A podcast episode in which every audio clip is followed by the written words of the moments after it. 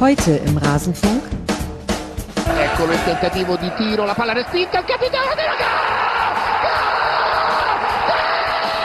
Allá va el portugués con pierna derecha, el golpeo de Cristiano. ¡Qué golazo! ¡Gol! Avec Rabiot. Tête de Kylian Mbappé. Allez Oh, le Kylian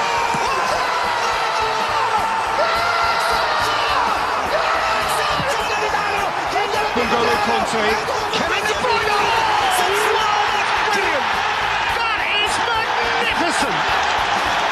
Changer. Points of world class difference. Der Blick auf andere Ligen.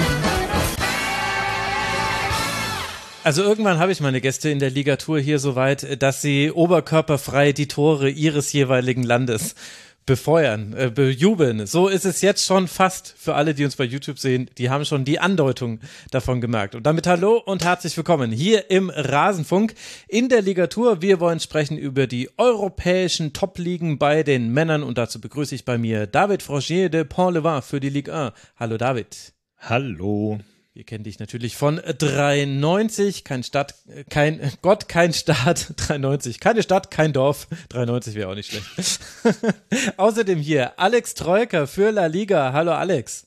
Grüß dich, Servus. Es gibt was Neues zu La Liga. Das kannst du doch jetzt hier placken, oder? Habe ich doch jetzt richtig verstanden? Jetzt ist es offiziell gelauncht. Nicht mehr so, dass wir gesch geschändet werden, wenn wir draufklicken von euch. Geh was, geh was, geh was? Okay. Gemaßregelt. Ähm, es, gibt was Neues, ja, eine kleine neue La Liga Website, ein La Liga Hub sozusagen. Also eine Website, wo man ja nicht nur über Real und Barcelona informiert wird, die einschlägigen Webseiten kennt man ja, sondern wirklich auch über die spanische Liga im Allgemeinen, über La Liga. Die Website heißt vivalaliga.de.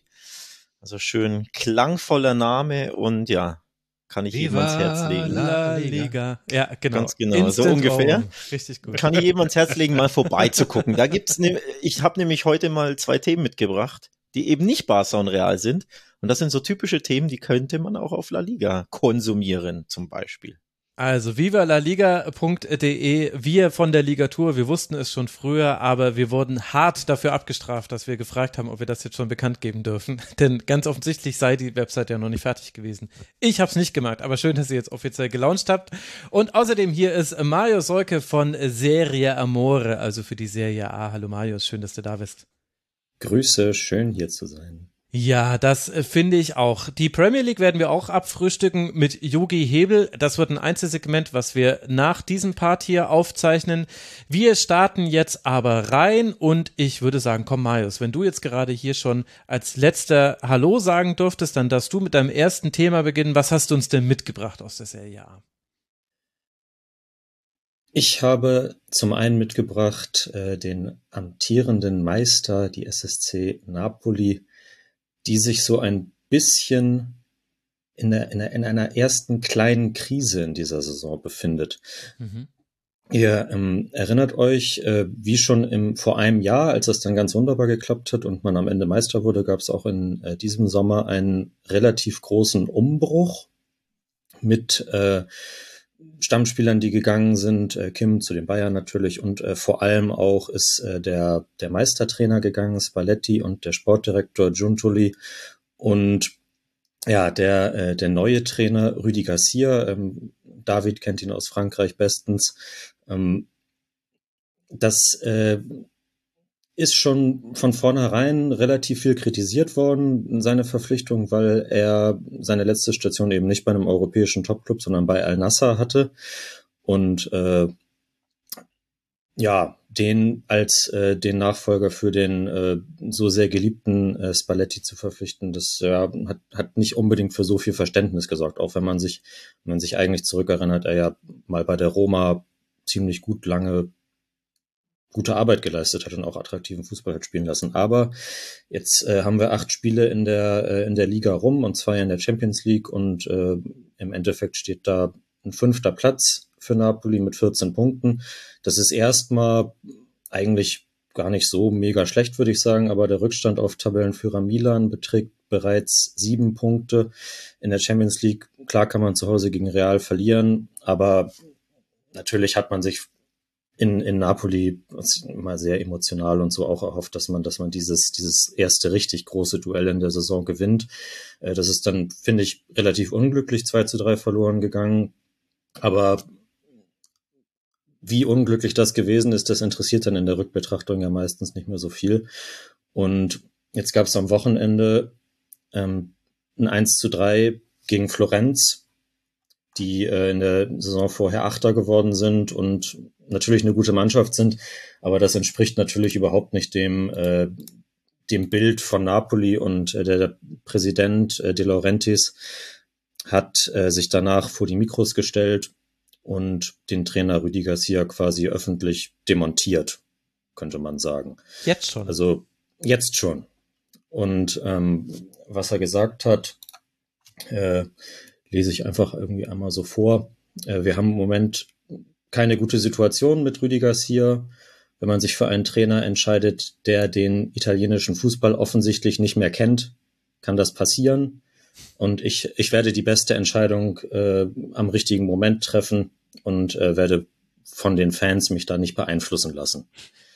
Okay. Das ist, äh, das ist deutlicher als das, was man hier immer hört, mit ja, wir werden uns natürlich zusammensetzen und alles hinterfragen Ja. und mal gucken und dann melden wir uns wieder. Weiß, Natürlich weiß man ist, denn, also, hm? Entschuldigung, weiß man denn, was die Beweggründe waren, warum man ihn ausgesucht hat? Also Spielstil oder, oder was hat man sich von ihm erhofft konkret? Ja, ein, ein, ein Trainer, der schon in der Lage ist, ein ähnliches, äh, sehr variables, technisch versiertes Offensivspiel, wie Spalletti das vorher und wie Napoli das ja seit Jahren eigentlich äh, pflegt, ähm, auch auf die Beine zu stellen. Und dann hat man sich wahrscheinlich an, an die Zeiten in äh, Lille und, äh, Mhm. und im Rom zurückerinnert. Und vielleicht ich, ich kann, kann seine Arbeit in Lyon nicht so gut be beurteilen, aber ähm, vielleicht ja die letzten Jahre so ein bisschen ausgeblendet und äh, einfach den, den, den Namen genommen. Auch weil es vielleicht auch mit anderen Trainern nicht geklappt hat. Also man, man wollte, das wäre mein zweites Thema, äh, der, der letzte Gegner, eben Florenz, äh, sehr gerne auch Vincenzo Italiano verpflichten. Da wurde abgelehnt. Man hätte auch Thiago Motta von äh, Bologna genommen. Die haben auch abgelehnt. Ähm, De Laurentiis hat auch zugegeben, dass er mit Luis Enrique gesprochen hat. Er hat dann in einem Nebensatz eingeschoben, dass er ganz glücklich ist, dass es nicht geklappt hat, weil man sieht ja jetzt, sehe ja jetzt in Paris, äh, was der zu, stand, äh, zu leisten imstande ist. Naja, ähm, ja, ist er ja auch so ein kleiner, großer Populist, der Herr De Laurentiis. Äh, Aber Ja. das heißt, Rudi Garcia war so quasi mindestens Plan B, also so ein bisschen so wie damals, als, äh, als der FC Bayern Thomas Tuchel zu spät angerufen hat ja. und dann kam Nico Kovac. Wahrscheinlich. Also so offensiv ist das natürlich nicht kommuniziert worden. Er ist natürlich als die Wunschlösung präsentiert worden. Aber ähm, dass, äh, dass, dass man gerne einen der jüngeren aufstrebenden italienischen Trainer verpflichtet hätte, das ist, äh, das ist eigentlich kein Geheimnis. Und ja, mal sehen, wie lange es jetzt weitergeht und vor allem, was denn dann die Alternativen sind. Denn ähm, viele hoffen natürlich, dass, äh, dass dann jetzt vielleicht äh, Italiano kommen würde, aber das, äh, das geht nicht, denn in Italien darf ein Trainer nur eine Mannschaft pro Saison trainieren. Was? Also den, Ehrlich? ja, ja, den, äh, den, den Trainer vom, vom Konkurrenten wegkaufen, das geht nicht. Und äh, dann kam eigentlich jetzt über Nacht quasi die zweite Bombe. Äh, schon am, am Tage hatte es Berichte gegeben, der vom äh, Kollegen Romano unter anderem, ähm, dass äh, De Laurentiis sich mit Antonio Conte zusammengesetzt hätte. Und äh, der hat mehr oder weniger später bestätigt, dass er mit äh, großen Vereinen gesprochen hat, aber gesagt hat, er möchte jetzt noch nicht wieder irgendwo einsteigen, sondern äh, sich äh, seiner Familie widmen. Ob es dann letztlich am Angebot gelegen hat. Deswegen oder, hat er mit denen gesprochen, ja? Ja, genau. Das war quasi das Gespräch. Das dass er ist, gesagt äh, tut mir leid. Ja, aus, aus Respekt lehnt man dann so einen Gesprächsvorschlag natürlich nicht ab oder ich weiß es nicht. Auf jeden Fall, ähm, ja, die, äh, die öffentliche Demontage von, von Rüdi Garcia geht damit natürlich irgendwie komplett weiter. Und bei Napoli werden das relativ heiße Wochen auch, weil äh, gut, am, am nächsten Spieltag geht's zu Hellas. Ähm, das ist natürlich eigentlich ein Pflichtsieg, aber Ende des Monats spielen sie dann auch noch äh, gegen Milan. Und ähm, wenn man das verlieren sollte, dann ist man schon zehn Punkte zurück, wenn, wenn Milan auch am nächsten Spieltag wiederum gegen Juve gewinnen sollte. Das äh, kann man sich dann eigentlich als, als äh, Titelverteidiger vom eigenen Selbstverständnis her nicht erlauben. Mhm. Ich meine, das muss man ja dazu sagen, quasi zu der Schärfe der Debatte gehört eben dazu, dass mit Milan jemand gerade mit äh, 21 Punkten aus acht Spielen, also nur einmal verloren ja, gegen Inter, ja. halt richtig davon cruist und da eben die Sorge ist, dass mit den Anschluss verliert, mit sieben Punkten Rückstand ja auch nicht ganz unzurecht, zu Unrecht. Spielt denn die, die Debatte rund um äh, rund um Victor Osimen noch eine Rolle, die wir das letzte Mal angesprochen haben. Da haben wir nämlich leider einen ganz wesentlichen äh, Part äh, ausgelassen. Das ist mir leider auch durchgerutscht. Nämlich, dass äh, es gab ja quasi Aufregung um äh, TikTok-Videos, Teil ein älteres Video und ein neueres Video und er hatte dann allen Bezug äh, zu Neapel auf seinem Instagram-Account gelöscht. Und wichtig ist aber dazu zu wissen, dass da Coconut als Begriff drin vorkam und das ist äh, ein äh, rassistisch äh, verwendeter Begriff, der eben äh, Menschen dunkler Hautfarbe abwerten soll. Das wär, ist natürlich eine ganz wichtige Komponente, die wir aber leider in der letzten Ligatur nicht erwähnt haben. Hat sich das irgendwie aufgelöst? Spielt das irgendwie eine Rolle, dass es quasi generell, also wir hatten ja Neapel schon letztes Mal hier in der Ligatur als Thema, also es ist ja generell sehr, ja, wie soll ich sagen, emotional hat es Christian Werner das letzte Mal genannt, da gerade, also es wird gerade viel über Dinge diskutiert, die jetzt gar nicht nur mit Sport zu tun haben. Ich glaube, dass es passt einfach äh, sozusagen aus, aus negativer Sicht ganz gut ins Bild, dass es so eine Debatte dann irgendwie noch on top kommt, die aber mh, hm, ich, ich weiß nicht, wie es in der Stadt selbst ist, aber im Grunde genommen mittlerweile abgeschlossen ist. Also Osiman hat mhm. sich äh, ungefähr eine Woche nach dem Vorfall äh, nochmal an die Fans gewandt und gesagt, äh, uns bringt niemand auseinander, ihr habt mir so viel gegeben, der Verein hat mir so viel gegeben, natürlich kann ich mir vorstellen zu verlängern und so weiter und so fort. Also da sind äh, die Wogen zumindest öffentlich offensichtlich geglättet und äh, er hat die Entschuldigung des Vereins, die er auch zuerst jetzt zumindest öffentlich gar nicht so äh, groß ausgefallen ist, sondern irgendwie eher so lapidar mit einem, mit einem Post. Ähm, aber er hat es offensichtlich angenommen und er hat auch in den, also in den nächsten drei Ligaspielen jeweils getroffen und äh, entsprechend die Reaktion auf den Platz gezeigt und sich da auch nicht irgendwie ähm, von Fans, Mannschaft, äh, Trainer, Verein oder so distanziert oder abgewandt, sondern schon so emotional gejubelt und so, wie er das sonst auch gemacht hat. Mhm. Okay, also das wollte ich nur an dieser Stelle noch erwähnen, weil das dann doch ein größerer Fauxpas war, dass uns das in der Besprechung durchgerutscht ist in der letzten Ausgabe. Dann blicken wir mal nach Spanien. Da haben wir nämlich schon den ersten Trainerwechsel, so wie in der Bundesliga. Das heißt, die Frage, die ich schon immer mal stellen wollte, wer ist der FC Augsburgs, der FC Augsburg Spaniens, Alex?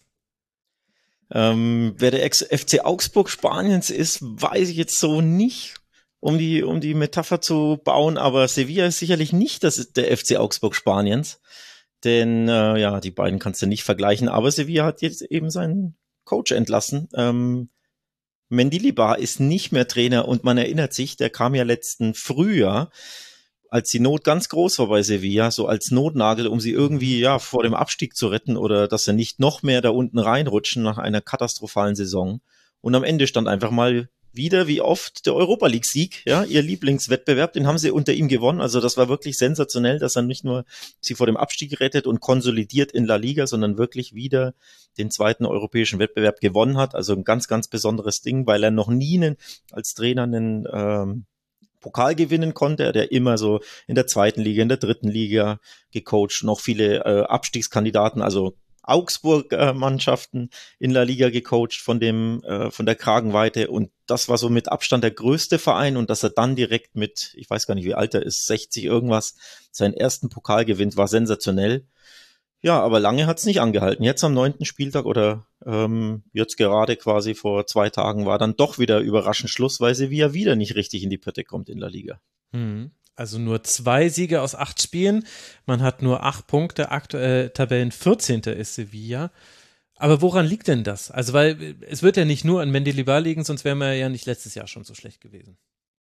Genau, ähm, ich fand auch, dass es überraschend kam, dass sie ihn jetzt ähm, so schnell wieder entlassen haben es ist halt diese typische Länderspielpause. Ne? Immer wenn es nicht läuft und die Länderspielpause kommt, dann glaube ich, ähm, sind die Vereine nochmal äh, mehr Trigger-happy, also wahrscheinlich auch Augsburg, weil man sich immer denkt, ja, in diesen 10, 14 Tagen kann vielleicht ein neuer Coach, wenn er denn installiert wird, dann ähm, ja mehr mehr leisten, als wenn du dann ständig englische Wochen hast. Also sicherlich auch dem ein bisschen dem Zeitpunkt geschuldet, dass man da die Nerven verloren hat, denn so würde ich schon ein bisschen titulieren wollen. Also für mich persönlich kam es überraschend, vor allem zum jetzigen Zeitpunkt.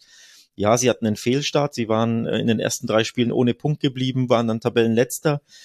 Aber es ist nicht so, dass alles katastrophal war, dass du unbedingt den Trainer wechseln musst. Das war letztes Jahr eher anders, als äh, Lopetegui, ihr eigentlicher Erfolgscoach, mit dem sie natürlich auch die Europa League gewonnen haben, ähm, dann im Herbst gehen musste. Da war es ja schon so, dass, äh, dass es gar nicht mehr weiterging. Da war ich ja teilweise sogar im Stadion bei zwei Spielen gegen Barca und Man City und da war wirklich Krisenstimmung pur. Sie haben ständig verloren, Heimspiel auch hoch verloren. Du hast gemerkt, die, die Fans äh, schreien nach Veränderungen, nicht unbedingt nach Lopetegis Ko äh, Kopf, aber wirklich nach Veränderungen. Und da war es klar, es geht nicht weiter. Das war jetzt so eigentlich nicht der Fall. Sie waren nur ein bisschen unkonstant, Sevilla. Also sie haben, ja, auch ein bisschen underperformed, dann aber wieder einen Sieg geholt, gegen Barca ein gutes Spiel gemacht, spät verloren. In der Champions League hätten sie ja um ein Haar in Eindhoven gewonnen, da gab es den Gegentreffer in der 95. Minute bei mhm. fünf Minuten Nachspielzeit. Also da hätten sie auch um, um ein Haar eben drei Punkte geholt in einem, in einem schweren Spiel. Zu Hause aber davor gegen Lens wieder enttäuscht nur eins zu eins gespielt. Also diese Unstetigkeit, dass sie einfach keine Konstanz in ihren Leistungen, vor allem aber in den Resultaten reinbrachten. Das wurde ihm so ein bisschen zu Verhängnis. Die hm. Frage ist aber natürlich, haben sie wirklich underperformed oder vielleicht ist das wirklich nur aktuell leider das Niveau der Mannschaft, dass sie nicht sonderlich viel besser sind. Ja, vor allem, das ist ja gerade Champions League. Also sie werden ja erst in der Europa League wieder alles gewinnen. Also das weiß man doch. ja, sie, sind, sie werden doch sie sind Dritte, ja aktuell auch damit sie die Europa League gewinnen können. Genau. Ganz also, genau, sie sind auf Kurs. Es ist, das ist ja absolut unverständlich. Und äh, jetzt ähm, ist ja der Nachfolger, wenn ich es richtig sehe, steht ja schon bereit. Erzähl uns doch mal ein bisschen was über Diego Alonso. Ja, das ist das Überraschende, ähm, wenn du da sagst, Mendilibar unter ihm kann die Mannschaft mehr erreichen und das war ja offensichtlich der Gedanke und er holt nicht das Maximum raus würdest du dir normalerweise denken, okay, sie haben irgendeinen richtig guten großen Be äh, Namen, also groß im Sinne von nicht, dass er der Startrainer ist, das ist also schon klar, das ist Alonso ist ein sehr großer Name in vielen Sportarten, aber genau. Nee, aber ich meine ein ein Trainer, von dem du ja, bei dem du eine gewisse Erwartungshaltung hast oder bei dem du weißt, der wird die Mannschaft definitiv besser machen. Die Frage ist, ist das unter Diego Alonso der Fall? Die Antwort kann dir keiner in Spanien liefern, denn er hat noch nie in Europa gecoacht. Also er ist ein Uruguayer, der zuletzt bei der WM 22 die uruguayische Nationalmannschaft betreut hat. Man weiß ja, da sind sie auch enttäuschend in der Gruppenphase ausgeschieden, in einer sehr machbaren Gruppe.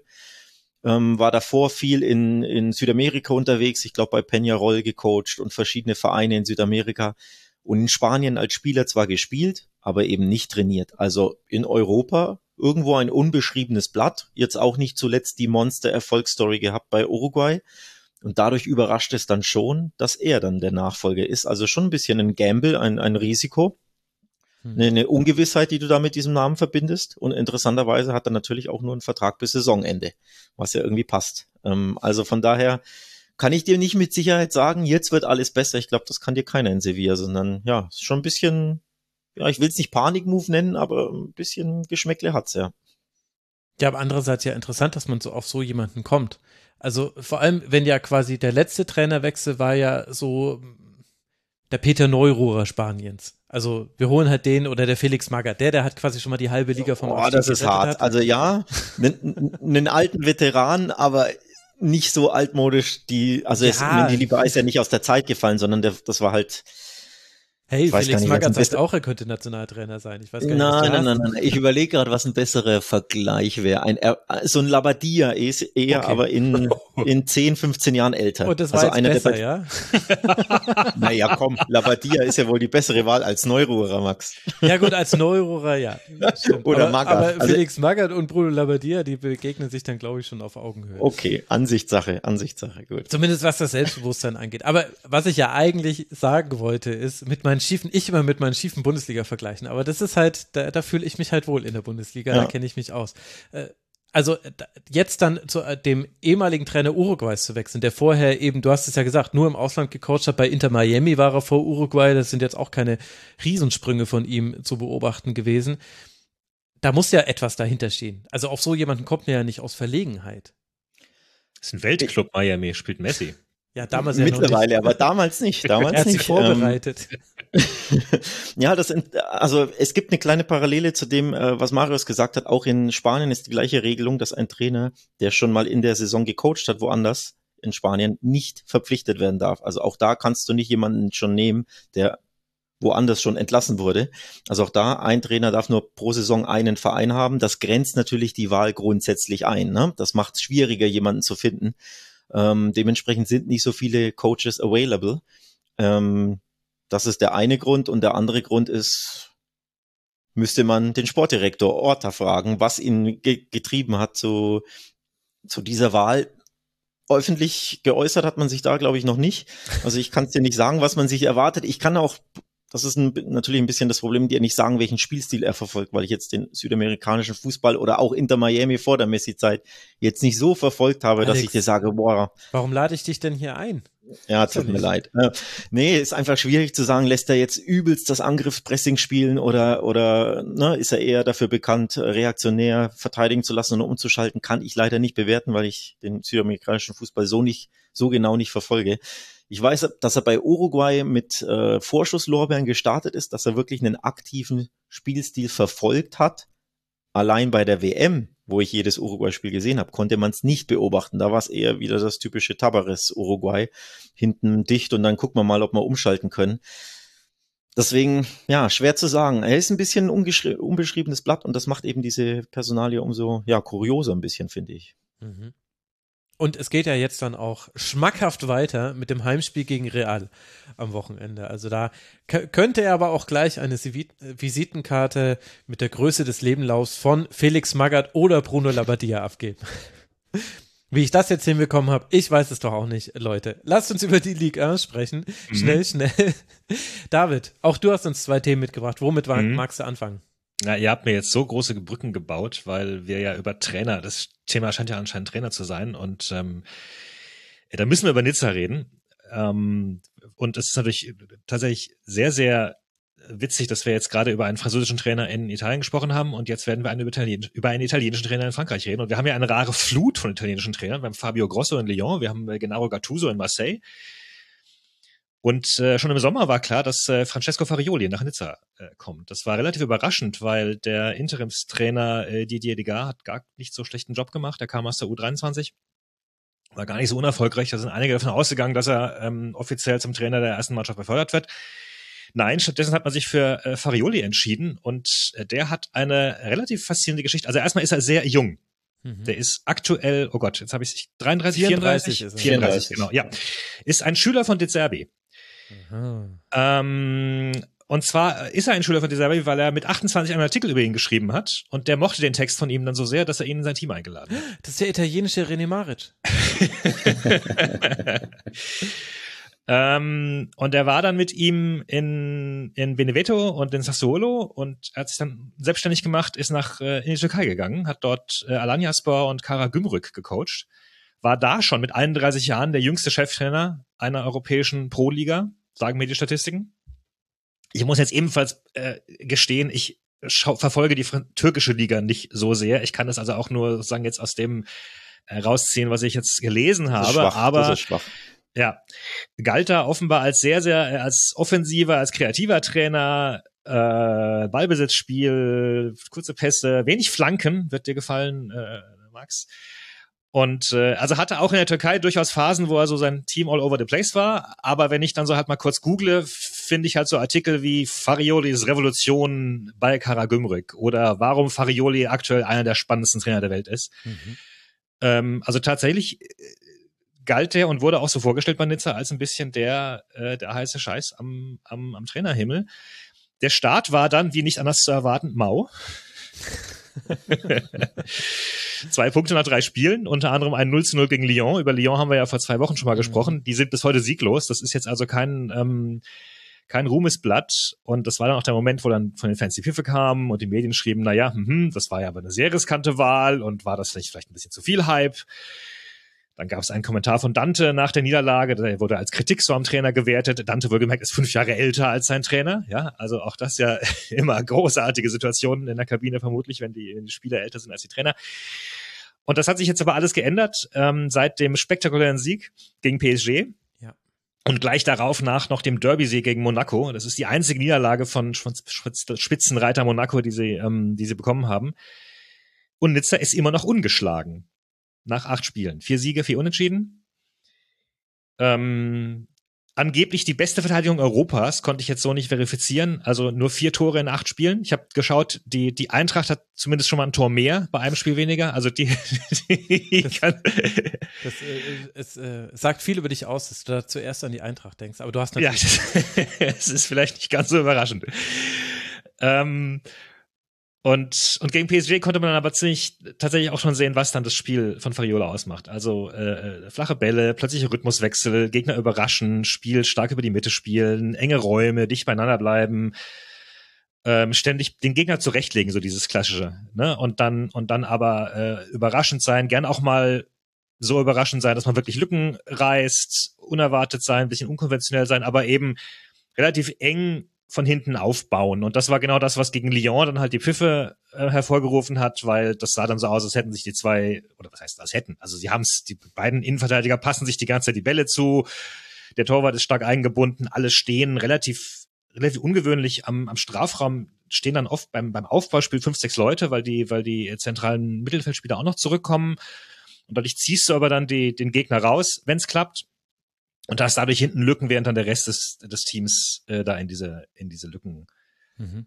rein, rein äh, stößt. Und äh, ja, das hat, das hat bei äh, äh, Paris richtig gut funktioniert. Haben auch, haben auch dann Risiko hoch angelaufen. Ist ja jetzt auch nicht so ganz so ungefährlich, gegen einen Mbappé dann im Angriff hoch zu stehen und so.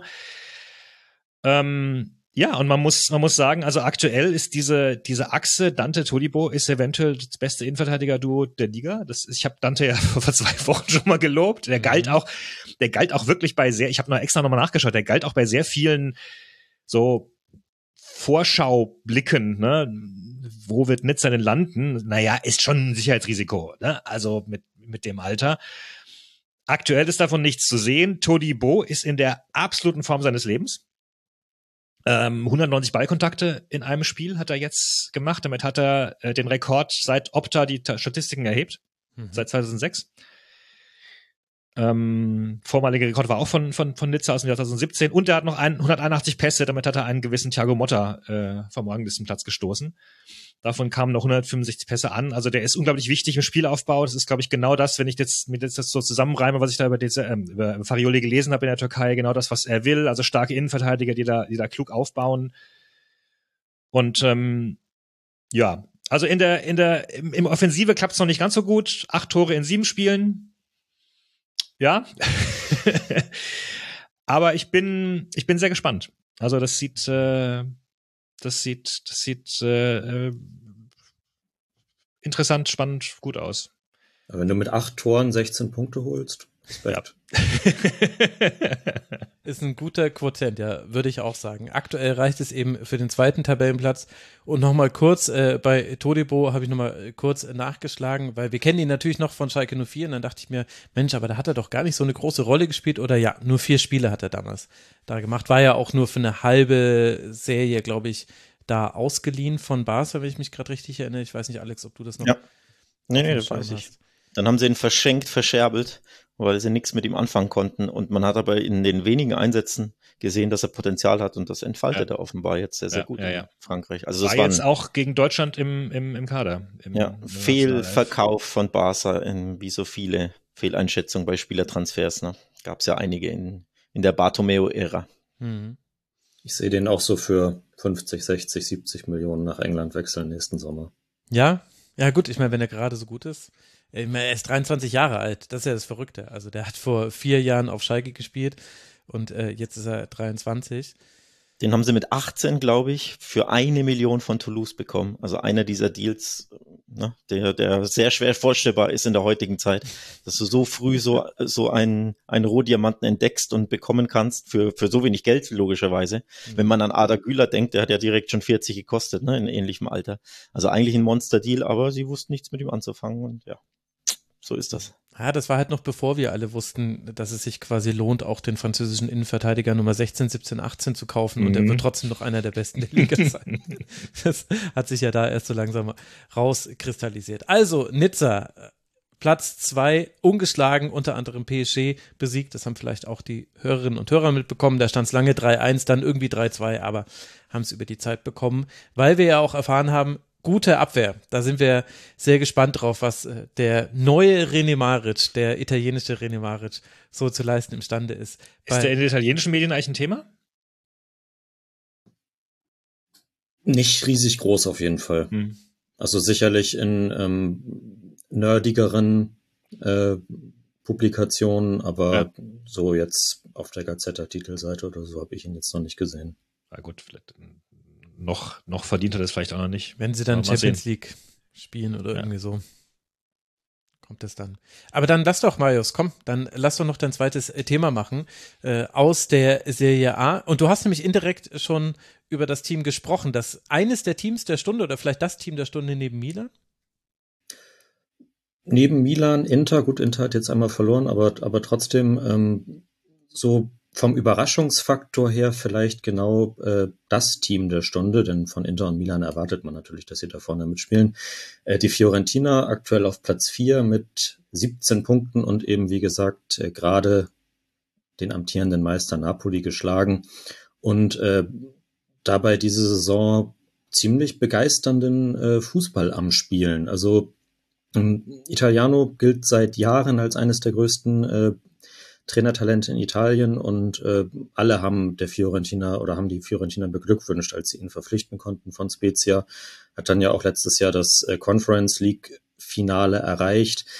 In der Liga war es dann aber eigentlich immer so mal hui, mal, mal pfui so ein bisschen. Also die Klasse, die das Team oder der Kader da letzte Saison schon hatte, ist nicht konstant genug auf den Platz gebracht worden und dass sie diese Saison wieder in der Conference League spielen dürfen, liegt nur daran, dass äh, Juve disqualifiziert wurde. Mhm. Und ähm, na gut, aber jetzt sind sie wieder dabei und äh, in der Liga läuft's bisher fantastisch. Ähm, Italiano ist ein, ist ein ganz moderner Trainer, der auch äh, sehr innenverteidigerlastiges äh, Aufbauspiel betreibt, äh, sehr variabel in der Offensive spielen lässt und ein extremes äh, Angriffspressing ähm, praktizieren lässt. Das, das hat äh, Napoli, wo sie letzte Saison ja immer, egal wer, ge wer gepresst hat, wie gepresst hat, äh, super rausgekommen sind jetzt gegen Florenz, äh, haben die sich einfach einschnüren lassen und deswegen war der Sieg auch äh, komplett folgerichtig, auch, auch in der Höhe am Ende. Und ähm, ganz interessant, ich würde das auch unter anderem äh, an der Personalie Nico Gonzalez festmachen, den äh, Rasenfunk-HörerInnen ja bestens noch von seiner Zeit beim VfB Stuttgart kennen, mhm. der letzte Saison immer mal wieder angeschlagen war, äh, kleine Wehwehchen hatte, deswegen ja, meine ich, auch die WM verpasst hat und äh, sich jetzt nicht Weltmeister nennen darf.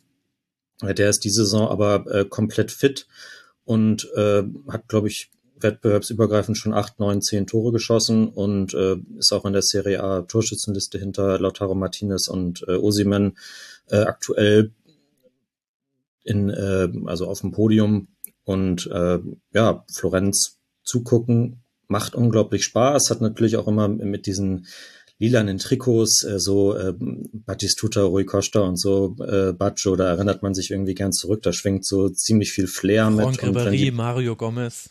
Komisch, dass genau, die jetzt gefehlt genau. haben in deiner Aufzählung. äh, Marvin Comper. ähm,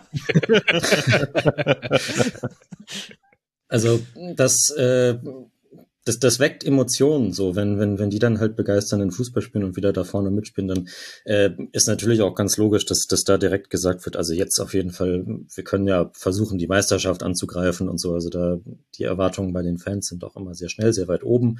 Das äh, muss man dann mal sehen. Aber äh, wenn die Mannschaft nicht wieder so einen Konstanzabfall hat wie in der letzten Saison, dann ist auf jeden Fall mit denen zu rechnen. Und In der Conference League, da haben die zweimal unentschieden gespielt gegen Genk und äh, Ferencvaros, aber ich glaube auch, dass sie da die Gruppenphase überstehen werden und äh, dann ja vielleicht, ich habe das Finale gegen Frankfurt gecallt äh, hm. vor der Saison, äh, wäre, glaube ich, ganz attraktiv. Ja, schauen wir mal. Da zweifle ich eher an der SGE, ehrlich gesagt. Das ist mal ein schlechtes Zeichen, wenn bei der Auslosung schon gesagt wird, ja, also Eintracht Frankfurt könnte den Wettbewerb gewinnen. Hä, bitte was? Das ist äh, über ein schlechtes Zeichen, wenn deutsche Medien so wie jemand schreiben. Mein Herz geht ja auf, Marius, wenn ich sehe, dass Giacomo Ventura da auch gerade anscheinend eine gute Saison spielt. Vier Tore, komplett, zwei komplett. Assists, also. Ja, ist, äh, der hat ja auch, also der ist, hat auch eine unglaubliche Verletzungsgeschichte hinter sich, sonst wäre der vielleicht, äh, hätte der noch eine, vielleicht eine viel größere Karriere hinlegen können, als er das im Endeffekt gemacht hat.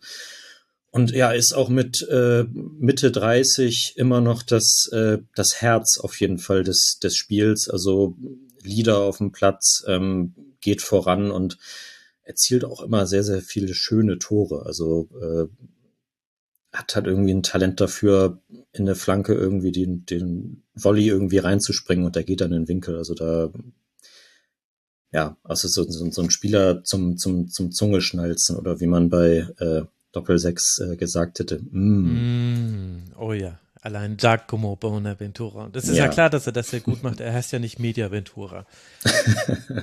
Ha, ha, ha. Also, Florenz steht sehr gut da. Tabellenplatz 4 aktuell und wie besprochen, einiges gibt es äh, da zu sehen.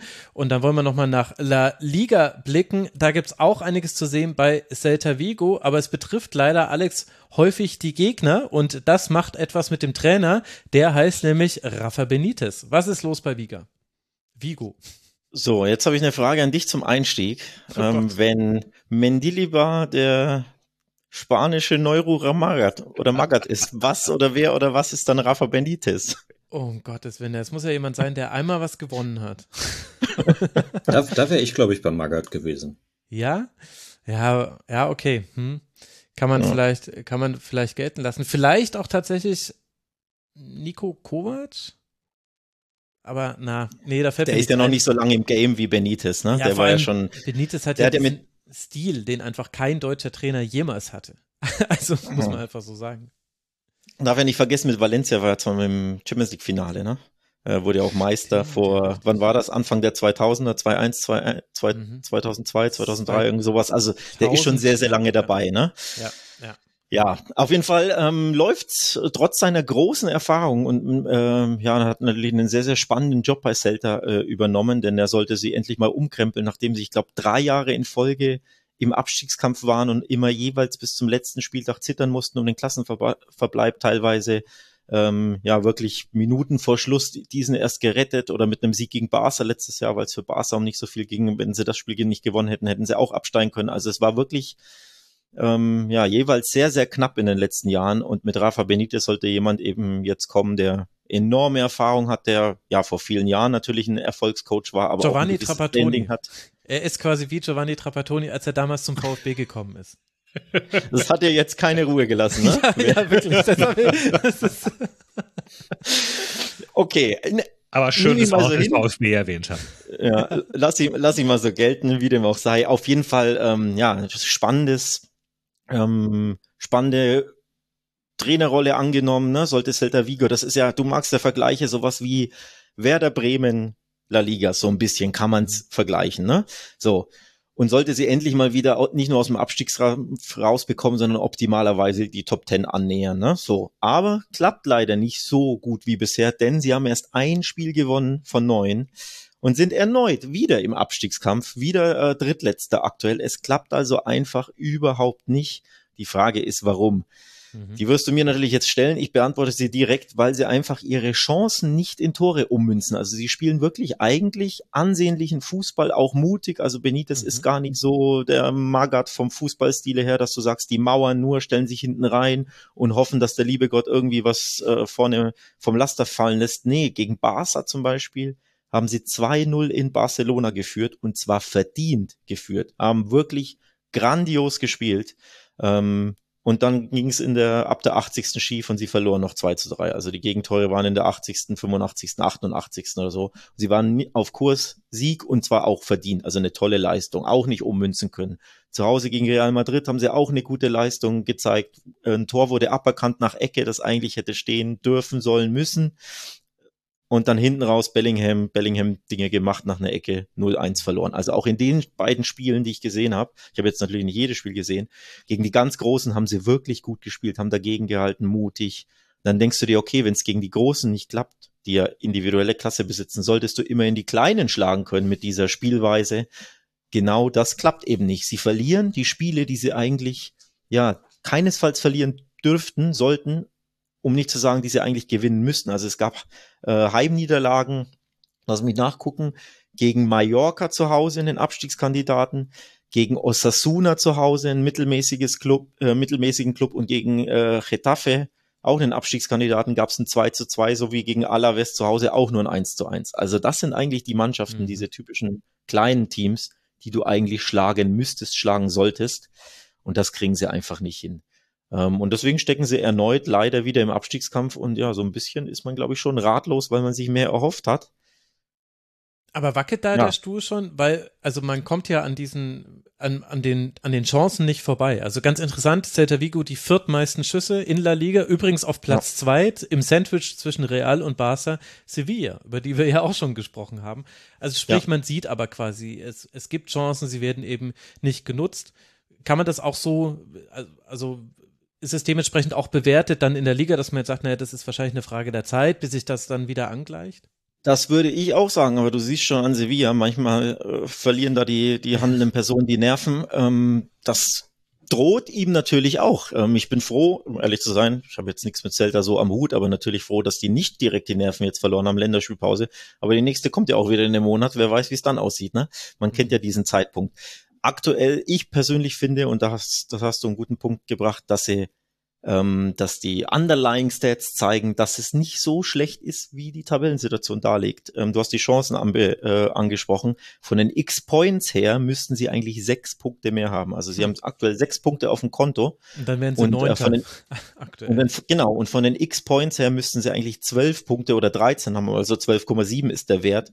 Und mit zwölf oder 13 Punkten wärst du ganz genau Neunter. Und das ist ja so die Tabellenregion, in die sie hoffen, mal klettern zu können. Also du siehst schon daran, sie müssten mehr Punkte haben, sie müssten mehr Tore schießen. Sie spielen also nicht so schlecht, belohnen sich einfach nicht. Und wenn du dich fragst, ja, warum können sie sich nicht belohnen? Ich würde daran, das an einem Namen festmachen wollen. Das ist ihr Superstar und Talisman Iago Aspas, der seit Jahren der wichtigste, beste Spieler ist, der Kapitän, der Torgarant. Und der hat noch kein einziges Ligator geschossen. Das ist absolut äh, ja unerklärlich weil er Macht sich das Alter da langsam bemerkbar? Der ist, glaube ich, schon 36, ja. ja. Offenbar so ein bisschen dann schon. Irgendwann baust du ab. Ähm, er hat die letzten fünf, sechs, sieben Jahre immer 14 oder mehr Tore geschossen, teilweise auch 20 Tore, fast immer auch äh, zweistellige Assists gehabt. Also war wirklich mit Abstand der Lebensretter Celtas. Ohne ihn wären sie dreimal ach schon abgestiegen in drei Saisons in Folge, wenn er nicht regelmäßig seine Tore gemacht hätte. Und in der Saison hat er noch kein einziges Tor geschossen und sie sind wieder da unten drin und du merkst einfach, wenn er einfach nur zwei oder drei Türchen hätte, hätten sie wahrscheinlich sechs Punkte mehr. Und dann würden wir anders auch über Rafa Benitez Stuhl ähm, reden. Denn just am Wochenende jetzt beim zweizweirigen Retafe erneut ein täuschendes Spiel, hat er kurz vor Schluss seinen Elfmeter verschossen. Allein das wäre schon der Sieg gewesen. Da drehst du durch als Trainer, aber es ist ja nicht so, dass Rafa Benitez nicht schon viel gesehen hätte in seiner Karriere. Er ist ja für alle, wie er ist ja, das ist ja international bekannt. Er ist ja quasi der Giovanni Trapattoni Englands. nee, nicht Englands. Ach, meine Güte. Jetzt hau ich alles durcheinander. Aber ist ja auch egal. Aber Wir nur der Trapattoni, der zum VfB kam. Genau, der VfB Trapattoni, natürlich. Das ist ja.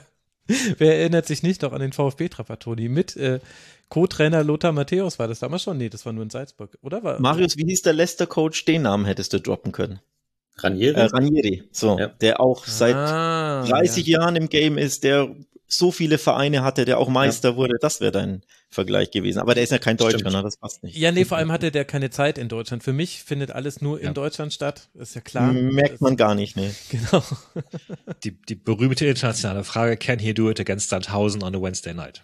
Ja. ja, und die Antwort ist ziemlich sicher nein, denn eigentlich kann es fast keiner in Sandhausen. Nicht mal Sandhausen kann aktuell Sandhausen Dinge tun, aber das ist ein Thema für eine andere Ligatur, die vielleicht in der nächsten Woche kommt. Dann wollen wir noch mal in die, die Ligue 1 gucken. Wir haben schon über Nizza gesprochen, jetzt wollen wir über Lens sprechen. Was ist denn ja. da erwähnenswert, David?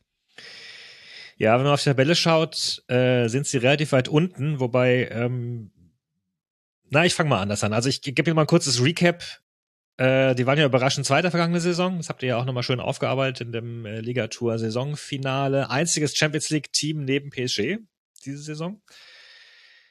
Ähm, konnten auch ihre starke Defensive behalten, inklusive Danso, über den du dich ja schon gewundert hast, dass der da äh, auch nochmal seinen, seinen zweiten Frühling, Sommer, Herbst äh, spielt. Hatten aber zwei wichtige Spieler verloren, zwei sehr, sehr wichtige Spieler. Äh, Seko Fofana nach Saudi-Arabien und Luis Openda nach Leipzig. Kann man jetzt überlegen, was davon schlimmer ist? Also so als Destination meine ich. ähm, Autsch. ähm, ähm, das tat ihnen aber tatsächlich sehr, sehr weh und äh, Mitte September waren sie Vorletzter, hatten einen Punkt aus vier Spielen. Das begann schon unglaublich blamabel mit äh, einer Niederlage gegen Brest. Da ist jeder Beobachter davon ausgegangen, Brest wird äh, gegen den Abstieg kämpfen. A Spoiler alert, that didn't happen. Also Brest ist aktuell auf Platz vier. Da müssen wir vielleicht auch mal irgendwann, wenn die da oben bleiben. Der VfB. Stuttgart Frankreichs. Es tut mir leid, ich muss das einfach VfB sagen. Stuttgart Frankreichs.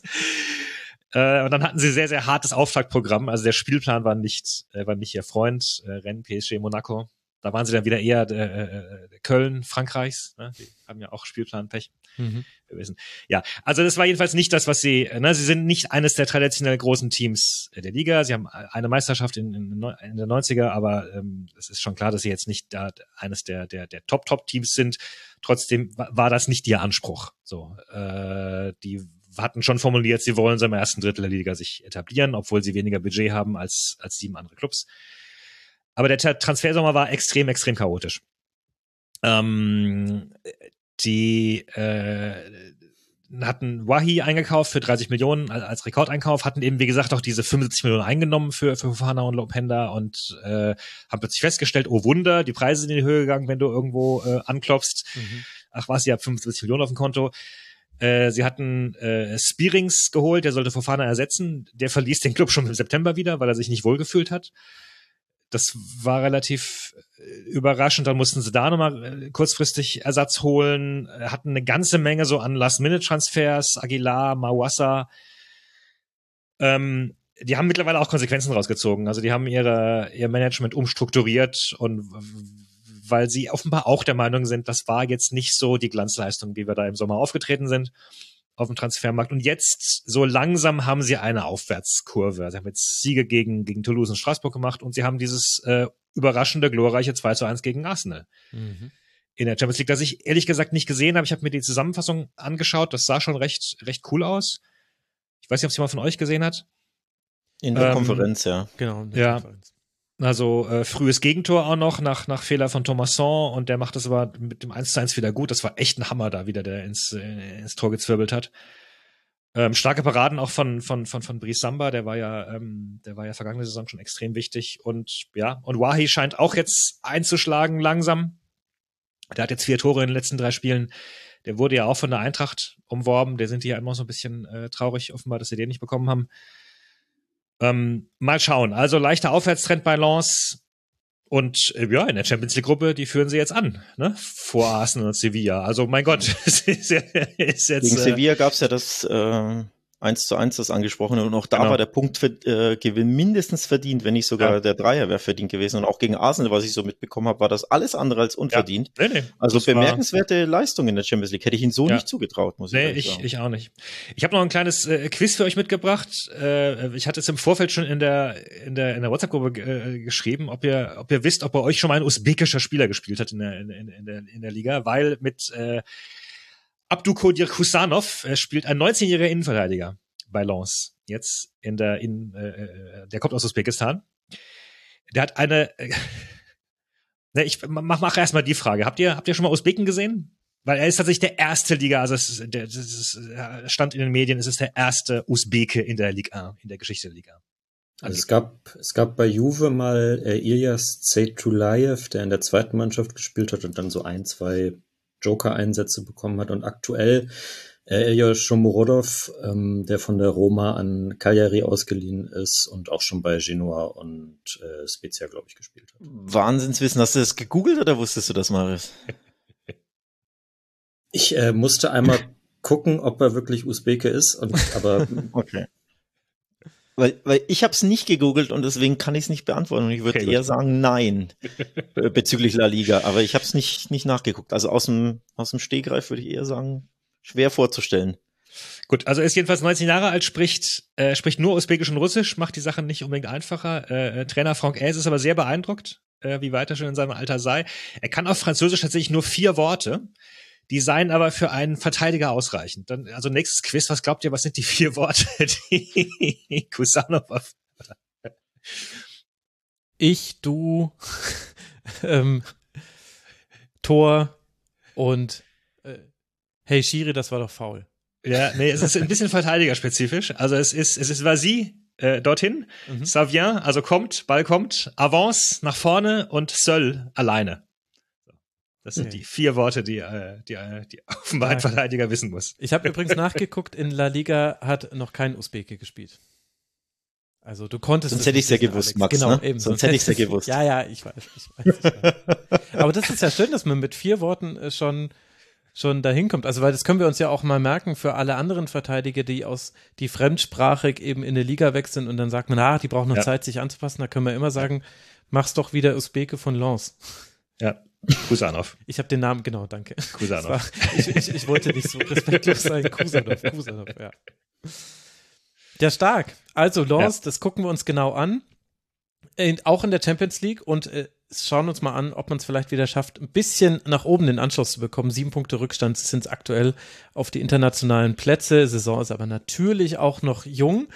Und das ist ja eigentlich auch schon eine ganz gute Überleitung zu, wir haben noch zwei Themen, einmal die Awards und einmal die Matches to Watch, aber ich würde fast sagen, lass doch mit dem Matches to Watch dann anfangen. Was gibt's denn, David, in der Ligue 1, was man sich am nächsten Wochenende einverleiben sollte?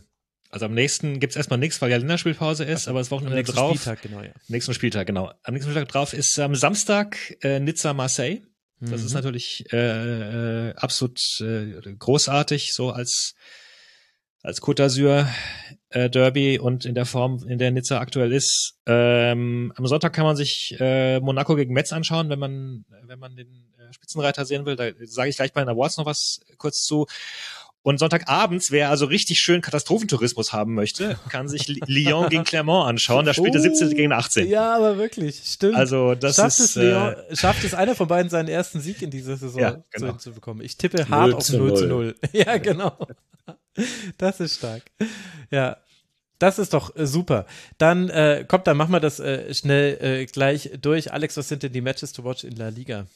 Ja, wir blicken natürlich auf die Spiele der Trainer und Mannschaften, die wir gerade besprochen haben, denn du hast eins, glaube ich, sogar schon vorweggenommen. Der FC Sevilla spielt just gegen Real Madrid den Tabellenführer zu Hause. Also das ist natürlich mit dem neuen Coach dann äh, Alonso ein Match to watch und natürlich auch ein, unabhängig vom Trainernamen und vom Trainerwechsel, ne, ein Kracher im spanischen Fußball. Und dann haben wir die andere Mannschaft, die wir heute besprochen haben, Celta Vigo mit Benitez, die empfangen Atletico Madrid, die sind auch nicht so Mhm. schlecht unterwegs, sind auch aktuell ganz gut drauf. Also das sind schon mal zwei Spiele to watch und das dritte, das ich mitgebe, ist auch ein absoluter Klassiker. Barca gegen den Athletic Club aus Bilbao. Ähm, zwei Urgesteine des spanischen Fußballs. Also durchaus drei spannende Spiele am nächsten Spieltag. Aber wirklich. Und dazu der Hinweis, liebe Hörerinnen und Hörer, ich schreibe das jetzt immer in die Shownotes rein mit Anpfiffzeit und äh, Datum. Dann äh, Oha. findet ihr das auch schneller. Ja, Das absolut. ist ein Service. Das ist quasi wie und ich, ich habe auch extra nachgeschaut, wie, wie immer. Also das sind auch tatsächlich Spiele, die, die im deutschen Fernsehen übertragen werden. Also im, ne? David ist Gut, mein bei-. Wa wa warum auch immer die sich Lyon gegen Clermont, aber gut. Das ist, war wahrscheinlich auch Verzweiflung. Wir brauchen noch irgendwas abends. Komm, dann nehmen wir, äh, nehmen wir die League A. Und was haben wir in der Serie A, was wir uns angucken sollten? Ich würde empfehlen, einfach äh, den, den Sonntag ab mittags auf der, auf der Couch zu verbrennen und, und, und ab 12.30 Uhr bis äh, 23 Uhr Serie A zu gucken. Ähm, vielleicht muss es nicht ganz so früh sein, äh, Roma gegen Monza. Wenn man Mourinho mag, dann, dann kann man sich das sicherlich geben. Aber eigentlich ab 15 Uhr äh, Bologna, Frosinone, Frosinone komme ich gleich bei den Awards einmal zu, äh, könnten ganz unterhaltsame Spielchen werden und dann hat man 18 Uhr Atalanta Genua. Das, da bin ich mir sehr sicher, dass das ein sehr unterhaltsames Spiel werden wird, denn das sind zwei Mannschaften, die ähm, offensiv zu einigen imstande sind. Atalanta ist bekannt und äh, Genua ein Aufsteiger, der äh, gerne spektakulär spielt, sage ich Mhm. einfach mal. Und dann hat man um 2045 das Topspiel äh, Milan gegen Juve.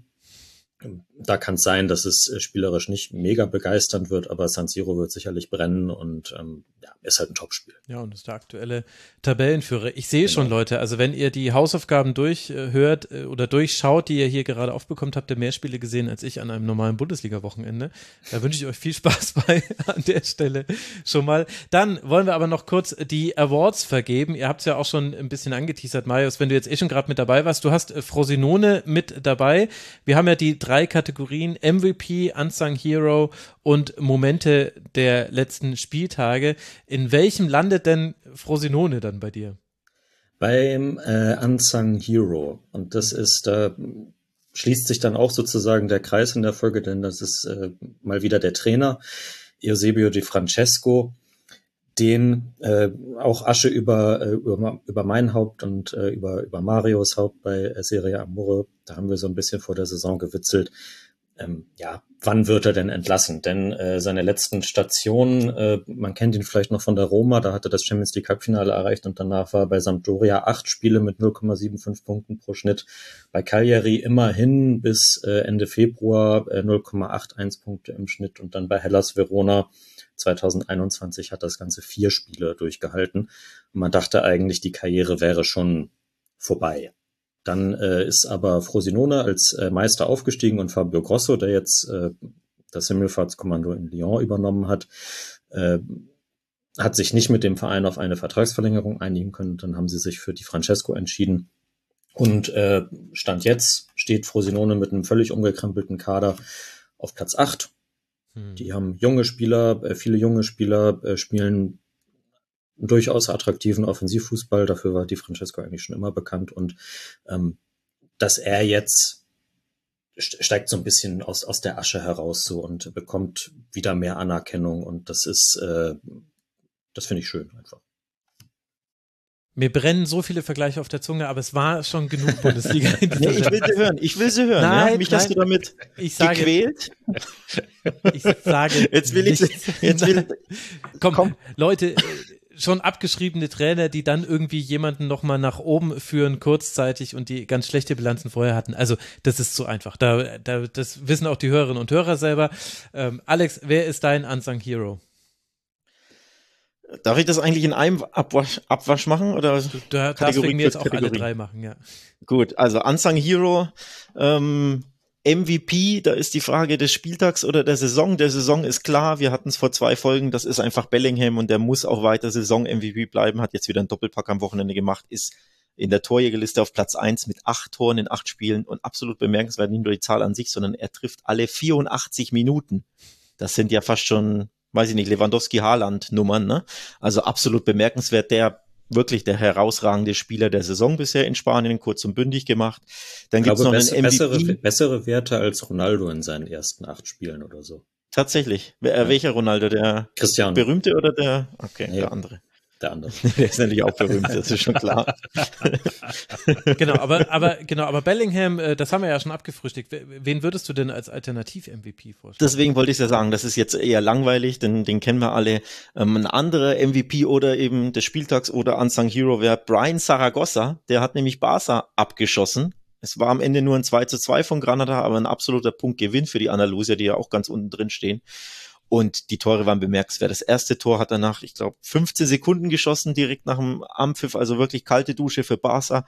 Und das zweite Tor, wer es noch nicht gesehen hat, sollte sich's anschauen. Da bricht er wieder über links durch, also er ist ein Flügelspieler, vernascht Kunde, vernascht Ter Stegen mit, mit einer Körperdrehung und schießt ihn dann mit dem Außenriss hoch ins Tor. Also wirklich ein tolles Tor, vielleicht das Tor der, des Spieltags. Bemerkenswertes Resultat, Doppelpack gegen Barca und direkt auch, deswegen ist er gar nicht so ansang, er wurde in die der spanische Nationalmannschaft nominiert, direkt nach seinem Mhm. Doppelpack. Ähm, also ein Name, den man sicherlich hier im Podcast noch nicht gehört hat, auch generell in Deutschland noch nicht so häufig. Er spielt halt nur bei Granada, aber ein trickreicher, vor Selbstbewusstsein strotzender Flügelspieler, den kann man ja nur mögen. Und wenn er dann zwei gegen Barca macht, ist er der Hero des Spieltags für mich. Sehr schön, sehr schön. Und das ist jetzt dann quasi auch gleichzeitig dein Unsung Hero und dein Moment des Spieltags. Habe ich das richtig verstanden? Genau, so kann man's, so kann man's äh, zusammenfassen. ja. Na, da hat sich ja jemand leicht gemacht. Aber gut. Naja. Aber es passt halt einfach gut. ja, ja, ne? ja, ja, ja, ja, es, es sei dir doch verziehen. Ich stichel doch nur und dementsprechend gehe ich schon mal in Position für den Unsung Hero in der Liga A.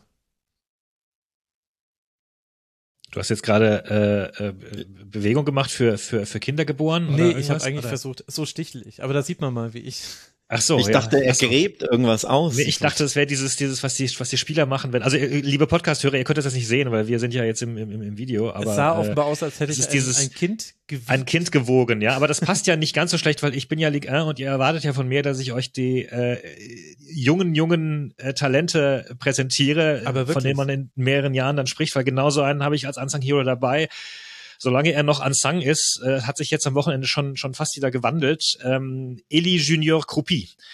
17 Jahre bei Lorient, äh, kamen in den vergangenen sieben Spiele für Lorient zum Einsatz, fünf Torbeteiligungen, zwei davon gegen Lyon am, äh, am Wochenende. Und äh, Teamkollege Bakayoko äh, hat schon, also der, der, der jetzt bei Lorient äh, gelandet ist, hat gesagt, also Croupier erinnere ihn an einen jungen Mbappé und Bakayoko muss es wissen, denn er hat in, mit Mbappé in der Meistermannschaft von Monaco gekickt. Okay. Und der Ihr habt hier zuerst gehört. im offensiven Mittelfeld, ist das richtig? Also keine Stürmer?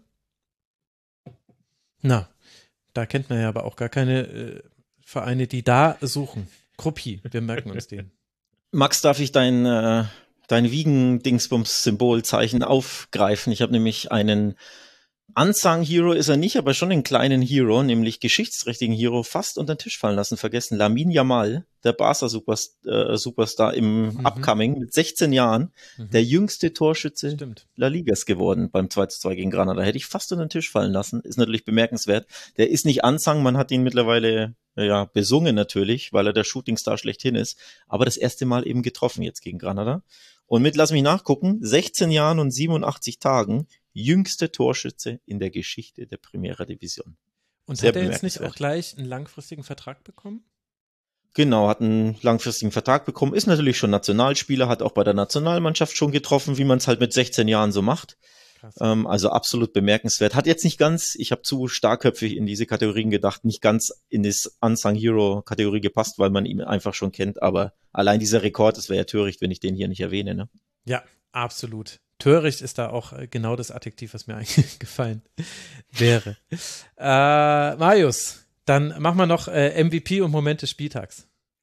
Ist eigentlich beides relativ offensichtlich. Also, äh, sorry sozusagen dafür. Äh, MVP äh, Lau Toro Martinez. Oh. Ja, ja, ja, ja. Ja, ja. Äh, der, der wurde mir vorgelegt. Ich komme eigentlich meistens nicht Aber bitte sag mir, dass man das in italienischen Medien nicht wirklich auch macht. Also und Nein. italienische Vereine machen Äh, das. also sein, sein, sein, sein Spitzname ist der, der Toro, das übersetzt sich dann natürlich nicht so gut, aber äh, ich habe den, äh, also es gibt ja Retegi bei, bei Napoli und Rete ist das Tor. Ähm, ich habe es aber noch nicht gelesen, tatsächlich. Und eigentlich ist das so offensichtlich, ja. Ähm, aber vielleicht habe ich es auch einfach ausgeblendet. Nee, ich glaube, ja. dafür haben italienische Vereine zu viel Stil. Diese Lewandowski-Nummer und so weiter, das machen halt deutsche Ja. Vereine. Ja. Ähm, ja, Martinez, äh, zehn Tore in acht Spielen, äh, Viererpack gegen Salernitana, äh, trägt Inter nach den Abgängen von Lukaku und äh, Dzeko quasi allein auf seinen Schultern. Äh, mit Markus Thuram übrigens äh, super Duo. Äh, Thuram glänzt als Vorbereiter meistens, hat schon sieben Assists äh, und Martinez verwandelt halt und auch aus jeder Lage. Ähm, ja, das, das, was er bei der WM für Argentinien verschossen hat, das, das holt er jetzt irgendwie nach und das ist schon, finde ich schon sehr beeindruckend. Mhm. Und äh, der Moment des Spieltags, äh, der gebührt Olivier Giroud, natürlich. Ähm, dem, dem, äh, wir, wir haben ihn, wir haben ihn den äh, sexiest Goalkeeper alive genannt. Und, Warum äh, freut sich David da so sehr? Ja, weil es auch in den französischen Medien halt eine unglaublich äh, große Ja. Story war. Also, und also es kamen jetzt auch noch Sachen, also, also, ich weiß gar nicht, hat man das in Deutschland mitbekommen? Es war ja eine unglaubliche, insgesamt so. Ich Also, glaube schon, dass das, dass das in den, in den deutschen Medien schon auch, also Sportmedien schon auch überall aufgegriffen wurde. Ja, es war aber nur so eine kleine, also ich habe es mitbekommen, war das jetzt im Spiel gegen Genua, wo er ins Tor musste? Das war das, ne? Genau, genau. Ja, also eben für alle Hörerinnen und Hörer, die es nicht mitbekommen haben, Mignon sieht rot und weil das Auswechselkontingent schon ausgeschöpft ist, äh, streift sich Olivier Giroud die äh, Torhüter-Handschuhe über, geht ins Tor für sogar durchaus noch ein paar Minuten. Das war ja, Ja. dann, äh, gab ja eine 15 lange Minuten Nachspielzeit. Nachspielzeit, 15 ja. Und ich glaube, er musste auch äh, hin und wieder eingreifen. Er hat eine Genau. richtige Parade, wo er so mit dem Arm nach vorne geht. Ja. Ähm, Da gibt es Ja. jetzt auch ein kleines Video von, weil, weil die Nationalmannschaft jetzt zusammengekommen ist, wo er da im, mit, den, mit den Trainern steht und dann ihnen erzählt, dass er da noch einen blauen Fleck hat von der, von der einen Aktion. Und dann der, und, und, und Guy Stefan, der eine Co-Trainer, sagt dann, ja, aber weißt du, also was ich besonders beeindruckt von dir fand, war, war, wie du mit, dem, mit den Augen nach dem einen, nach der einen Ecke geschaut hast und so. Und da hat man gemerkt, dass du richtig, also es, es ist einfach irgendwie, und ich habe jetzt auch gehört, anscheinend hat, äh, hat, äh, hat der Verein ja jetzt auch das Trikot von, von Giroud in, äh, in den Online-Shop gestellt, also als Genau. Torhüter-Trikot. Ähm, und dann, und dann Wurde Natürlich muss nicht man daraus Kapital schlagen, ist ja klar. Ja. Wurde er nicht von der Serie A zum in die Mannschaft des Spieltags als Torhüter gewählt oder war das ich irgendein glaube, da, Portal? also zumindest in irgendeinem irgendwo auch, ja, habe ich Ja, ja. gesehen. Ja. also kleines Also- Gimmick, ne? Der Jan Koller oder Michael Tarnat der Serie. Meine Genau. Güte. Aber Michael Tarnat stimmt. da- Ich erinnere mich, da, daran erinnern sich die Älteren, ja. Tarnat. Ich, ich habe ich hab bei Transfermarkt so eine Umfragegrafik gebaut mit wer, wer, war- wer hat's am besten gemacht und ich habe mich nicht an Michael Tarnat erinnert. Schande. Schande. Dabei hat er sogar noch einen Bist- Schuss, der dann abgepfiffen war, aber den hat er aus dem Eck rausgeholt. Ja. Ja, vielleicht ist er zu jung, der arme Marius, sei ihm verziehen. Ja, Nee, ich habe das, ich hab das damals schon gesehen, aber kam nicht. Ja. Koller kam sofort, keine Ahnung. Es, äh, es sei dir verziehen. Also Olivier Giroud zwischen den Pfosten vom AC Milan, das ist ein sehr, sehr schöner Moment des Spieltags. Ich hatte ihn nämlich schon wieder vergessen. Danke, dass du es wieder Im wahrsten Sinne ein schöner hast. Moment, ne? Ja. Im wahrsten Sinne. Aber wir wollen ja nicht so oberflächlich sein. Weder bei Frauen noch bei Männern. In der Ligue 1, was haben wir denn da noch offen, David? Wenn ich es richtig sehe, MVP und Moment. Mhm. Der Moment wird allerdings nicht so schön. Ich überlege jetzt gerade, ob ich das, äh, ob ich das äh, vorziehe, dann damit wir nicht auf, äh, auf so einem Downer enden. Also im Moment, äh, außergewöhnlicher Moment des Spieltags äh, hat sich beim Spiel Montpellier gegen Clermont äh, ereignet. Montpellier hatte einen vergleichsweise okayen Saisonstart. Äh, die stehen aber, wenn ihr auf die Tabelle schaut, aktuell mit einem Spiel, Spiel weniger da. Weil das Spiel wurde abgebrochen und das, äh, die haben 4 zu 2 geführt. Die haben sich zurückgekämpft wieder, die standen sogar noch mit zehn Mann auf dem Feld und es läuft hier Nachspielzeit und es sieht alles danach aus, als ob das ein ganz großartiger Abend für Montpellier ist, die sich noch auf die Schulter klopfen können und da ähm, sagen können, super, haben wir geschafft. Und dann wirft ein Fan einen, einen Böller, und zwar einen ziemlich großen, äh, Clermonts Torwart äh, Maurice Dior äh, vor die Füße. Ähm, und zwar wirklich vor die Füße. Und äh, der explodiert, äh, der, der kippt zusammen, muss auf der Trage äh, weggebracht werden. Was, äh, was schön ist, ist, dass die Ultras äh, tatsächlich direkt, kann man auf den Bildern auch sehen, in eine Richtung zeigen, also auf den, auf, den Mann zeigen. Der wird auch, äh, der wurde auch äh, verhaftet mittlerweile. Ähm, der gehört anscheinend auch keiner Ultragruppierung an. Hm. Sei angeblich zu betrunken gewesen, um ihn zu verhören an dem, äh, an dem Tag. Ähm, ja, aber das, äh, also es steht zu befürchten, dass A, Montpellier nicht nur dieses Spiel, das sie sich da erkämpft haben, äh, verlieren wird, sondern dass sie auch noch mit Punktabzug bestraft werden, weil in einem ähnlichen Fall, als, als ein Böller mal äh, in Richtung Spieler geflogen ist, ich glaube bei Metz war das, gab es auch zwei Punkte Abzug. Ähm, das ist äh, der äh, Präsident äh, Nicolas, der, der Junge, also nicht der, der aus der Meistermannschaft damals, hat auch bereits sich sehr, sehr deutlich vor die Kameras gestellt und mehr oder weniger gesagt, also es ist ein Arschloch. Ähm, aber Wie geht's dem Torhüter? Äh, der scheint wieder in Ordnung zu sein. Glaube der, ähm, ich glaube, der ist sogar zur Nation, zum Nationalteam abgereist. Meine ich was gehört zu haben. Verwechselst du Aber- das jetzt nicht mit Olivier Giroud? Was? Nein.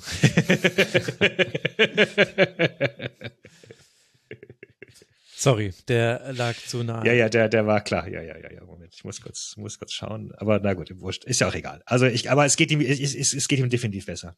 Genau, So darum geht's. ich. Und das ist ja auch Äh, sehr gut. Und dann schauen wir, was da bei Montpellier passiert. Das wiederum habe ich gar nicht mitbekommen. Danke, David. Und wer ist denn dann der MVP aktuell?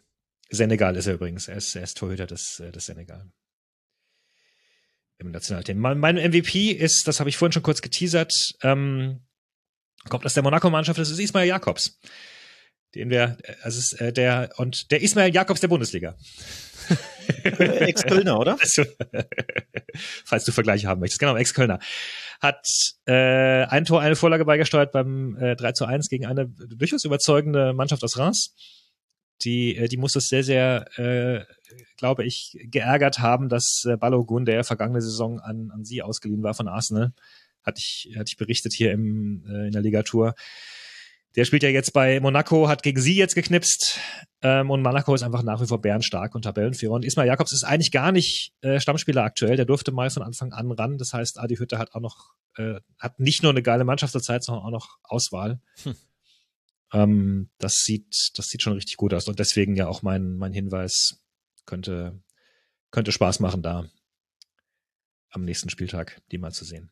Haben 21 Tore schon geschossen, ein Tor weniger als der VfB. Buh. also ich muss sagen, diese Awards, die machen mir unheimliche Freude, dass wir hier über Ismail Jakobs sprechen und ich habe das gar nicht mitbekommen. Also richtig, richtig cool. Ihr drei, ich danke euch sehr, sehr herzlich, dass ihr euch die Zeit genommen habt für eine wie immer sehr schöne Runde und danke, dass ihr mir immer alle Bundesliga-Quervergleiche, sollten sie noch so schief sein, durchgehen lasst. Ganz herzlichen Dank an David Frogier de Pont-Levin von 93. Danke dir, lieber David. Danke. Danke an Alex Troika von vivalaliga.de unter anderem. Danke, lieber Alex. Sehr gerne. Und danke an Marius Seuke von Serie Amore. Wann startest du dein Portal, Marius? Ist die einzige Frage. danke, dass du mit dabei warst. Vielen Dank auch für die Einladung. Und wir machen jetzt hier weiter mit der Premier League. Hallo Yogi Hebel, schön, dass du da bist für die Premier League. Hi Yogi. Danke für die Einladung. Ja, wir wollen jetzt sprechen über die wichtigsten Themen aus der Premier League und wir küren natürlich noch die Awards und die Matches to watch. Ein paar Ligen haben wir ja schon hinter uns. Jetzt geht's nach England. Mit was willst du denn anfangen? Du hast uns Arsenal gegen City und Liverpool gegen, Liverpool gegen Brighton mitgebracht. Ja, darfst du dir aussuchen. Das kleinere Thema oder das wahrscheinlich kontroversere wäre jetzt erstmal Liverpool, weil es da eine Vorgeschichte gibt äh, mit Jürgen Klopp. Wenn du dich daran erinnerst, das glaube ich, fangen wir damit einfach mal an. Das ist doch, glaube ja, ich, eigentlich das Witzige. Genau. Haben wir im Podcast auch so gemacht tatsächlich. Ähm, ja, also ich finde das sehr, äh, sehr witzig. Ich weiß nicht, ob du es gesehen hast, das Spiel, aber es gab ja zwei kuriose Situationen. Einmal ähm, Elfmeter, den Liverpool bekommt. Ähm, dann aber gibt's viele, die sagen, Doppelbestrafung hätte eigentlich hergemusst, weil klare, ähm, ja, klare Torchance verhindert. Ähm, da war dann sehr, sehr witzig, dass Jürgen Klopp auf der Pressekonferenz danach gefragt worden ist und er dann meinte, ja, äh, habe ich auch gehört, dass das so ist und kann man so geben. Wer ist denn dafür? Und dann haben halt irgendwie fünf Journalisten schon mal die Hand gehoben und ach so ja, ja, da gibt schon Leute, die das irgendwie, aha, mh, ja. Und dann, als er fünf Sekunden später gefragt worden ist, ja gut, aber ähm, auf der anderen Seite gab es einen Handelfmeter, Virgil van Dijk, was war denn da los? Ja, äh, ach, Handelfmeter? Hm. Ach, das meinte die Zerbi, als er mich da so anschrie. Ach so, er hat irgendwas von Penalty gerufen. Ja, habe ich nicht mitbekommen. Also das hat er dann logischerweise nicht mitbekommen. Und das ist halt schon irgendwie witzig gewesen. Ähm, musste ich sehr schmunzeln, weil das halt, äh, ja, Jürgen Klopp einfach NS Best ist. In seiner momentanigen Rolle. Aber was war denn die Vorgeschichte jetzt äh, zu Liverpool? Also meinst du mit der Vorgeschichte jetzt quasi der fälschlich aberkannte Treffen? Äh, genau, ja, genau. genau okay, das hat momentan ja. VR einfach in aller Munde ist bei ihm. Ja. Und also ich habe auch, wir haben im Podcast auch darüber philosophiert. Ähm, ich bin mir ziemlich sicher, äh, wenn das, also wenn er zuvor diesen Elfmeter nicht bekommen hätte und wenn das nicht schon schrittig gewesen wäre, dann, dann bin ich mir ziemlich sicher, dann, dann hätte er richtig vom Leder gelassen. Aber so ist das Spiel unentschieden ausgegangen. Sie haben halt, er konnte jetzt nicht so, sonst wäre er, glaube ich, äh, endgültig irgendwie, werden alle durchgedreht, weil ja, der hat schon Backlash auch bekommen in England, weil natürlich logischerweise 19 von 20 Fanlagern sind gegen Liverpool mhm. und äh, da ist natürlich schnell mal so der Ruf so quasi, ja, ja, der Klopp immer. Deswegen, der hat es momentan auch nicht leicht und inhaltlich hatte er recht, aber du kennst ihn ja auch. Er macht's halt immer ein bisschen laut. Ja, okay. Ja, und wie ist das jetzt äh, sportlich zu bewerten? Also Brighton ist ja eins der Überraschungsteam, aktuell 16 Punkte, sechs Platz. Liverpool mit 17 Punkten nur einen davor, aber man hat noch den Anschluss zur Spitze. Also drei mhm. Punkte Rückstand auf die Tabellenführer. Wer das ist, lasse ich gleich noch raus.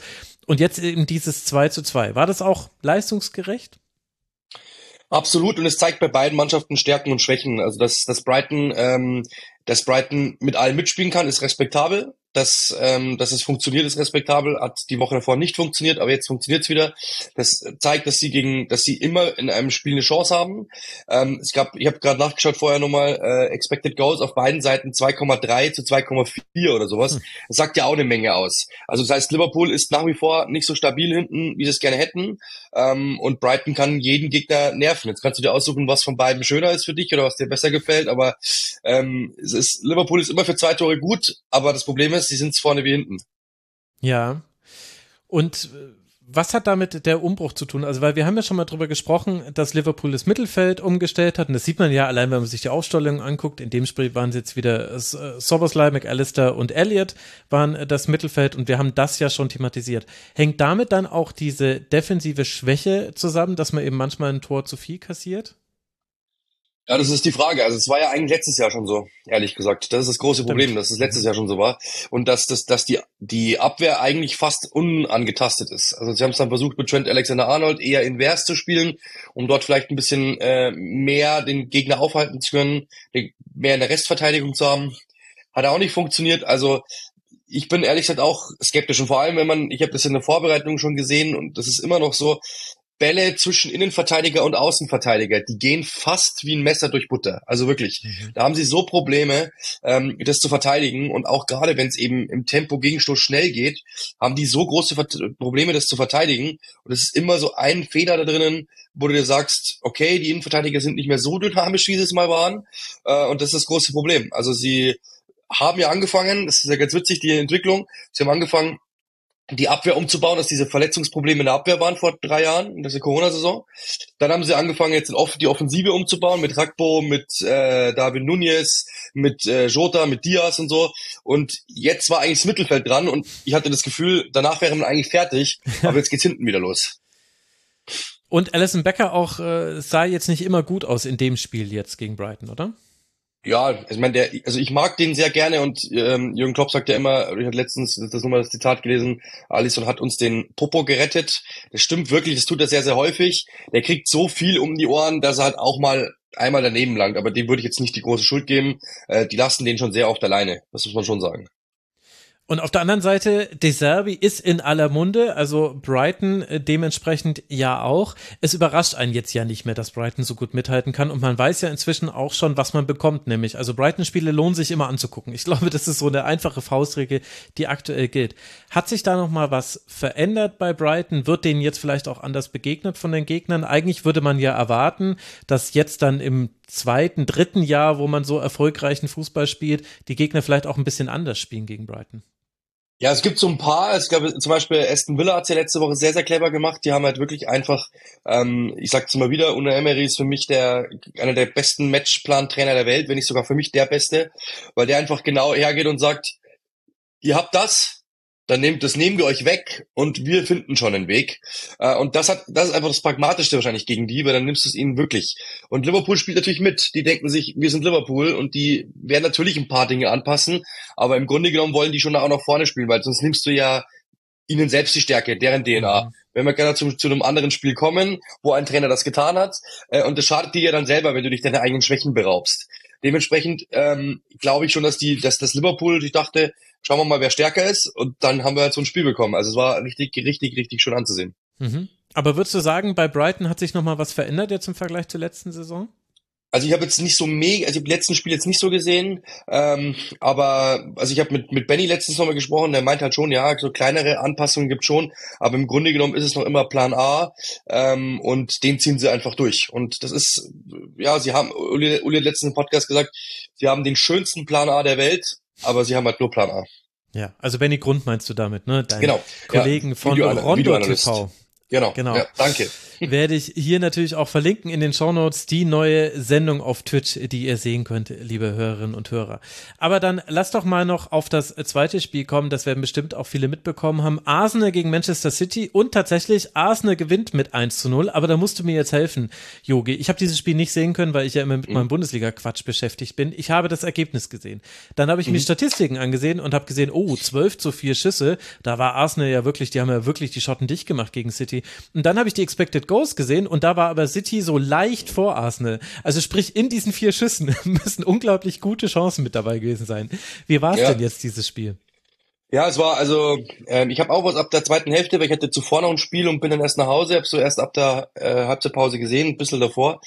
Ähm, aber ich persönlich war von Manchester City sehr enttäuscht, wenn ich ehrlich bin, weil allein die Aufstellung, also wir haben danach diese Frage gestellt bekommen, weil ja, äh, Arteta wechselt dreimal ein und äh, oder viermal ein, glaube ich, und diese vier sind an dem an dem entscheidenden Tor beteiligt. Also langer Ball, Ablage, weitergelegt und rein. Das waren genau die vier. Und dann gab, haben sie die Frage gestellt worden, hat Arsenal den, den, den, den Sieg mal wieder eingewechselt oder macht diese Formulierung Sinn überhaupt?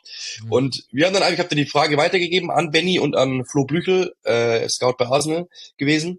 Ähm, und wir haben dann so ein bisschen rumphilosophiert und Flo meinte, ich glaube nicht, dass dort der Sieg eingewechselt worden ist bei Arsenal, sondern ich glaube eher, dass Pep die Niederlage aufgestellt hat. Und das ist, glaube ich, das, das, das ist das sehr Interessante dran, weil wenn du dir das anschaust, ähm, er hat nominell jetzt in der Viererkette nichts anders gemacht, aber taktisch schon. Also Kyle Walker, der ja eigentlich den inversen Innenverteidiger gelernt, gefühl, äh, gefühlt ähm, erfunden hat, spielte plötzlich die Linie rauf und runter. Und man merkte, dass, er, dass es einfach nicht mehr so kann, dass es auch nicht sein Ding ist, sondern dass er einfach viel, viel besser ist, wenn er dann eben aus der Tiefe kommt und wenn er dort eben im Aufbau beteiligt sein kann und dann auch mal in der, in der Restverteidigung einen abgrätschen kann. Das sind seine Stärken. Er ist aber die, die Linie rauf und runter. Er hat mit Rico Lewis im Mittelfeld gespielt. Das ist ein Außenverteidiger. Und jetzt wird's am allerinteressantesten.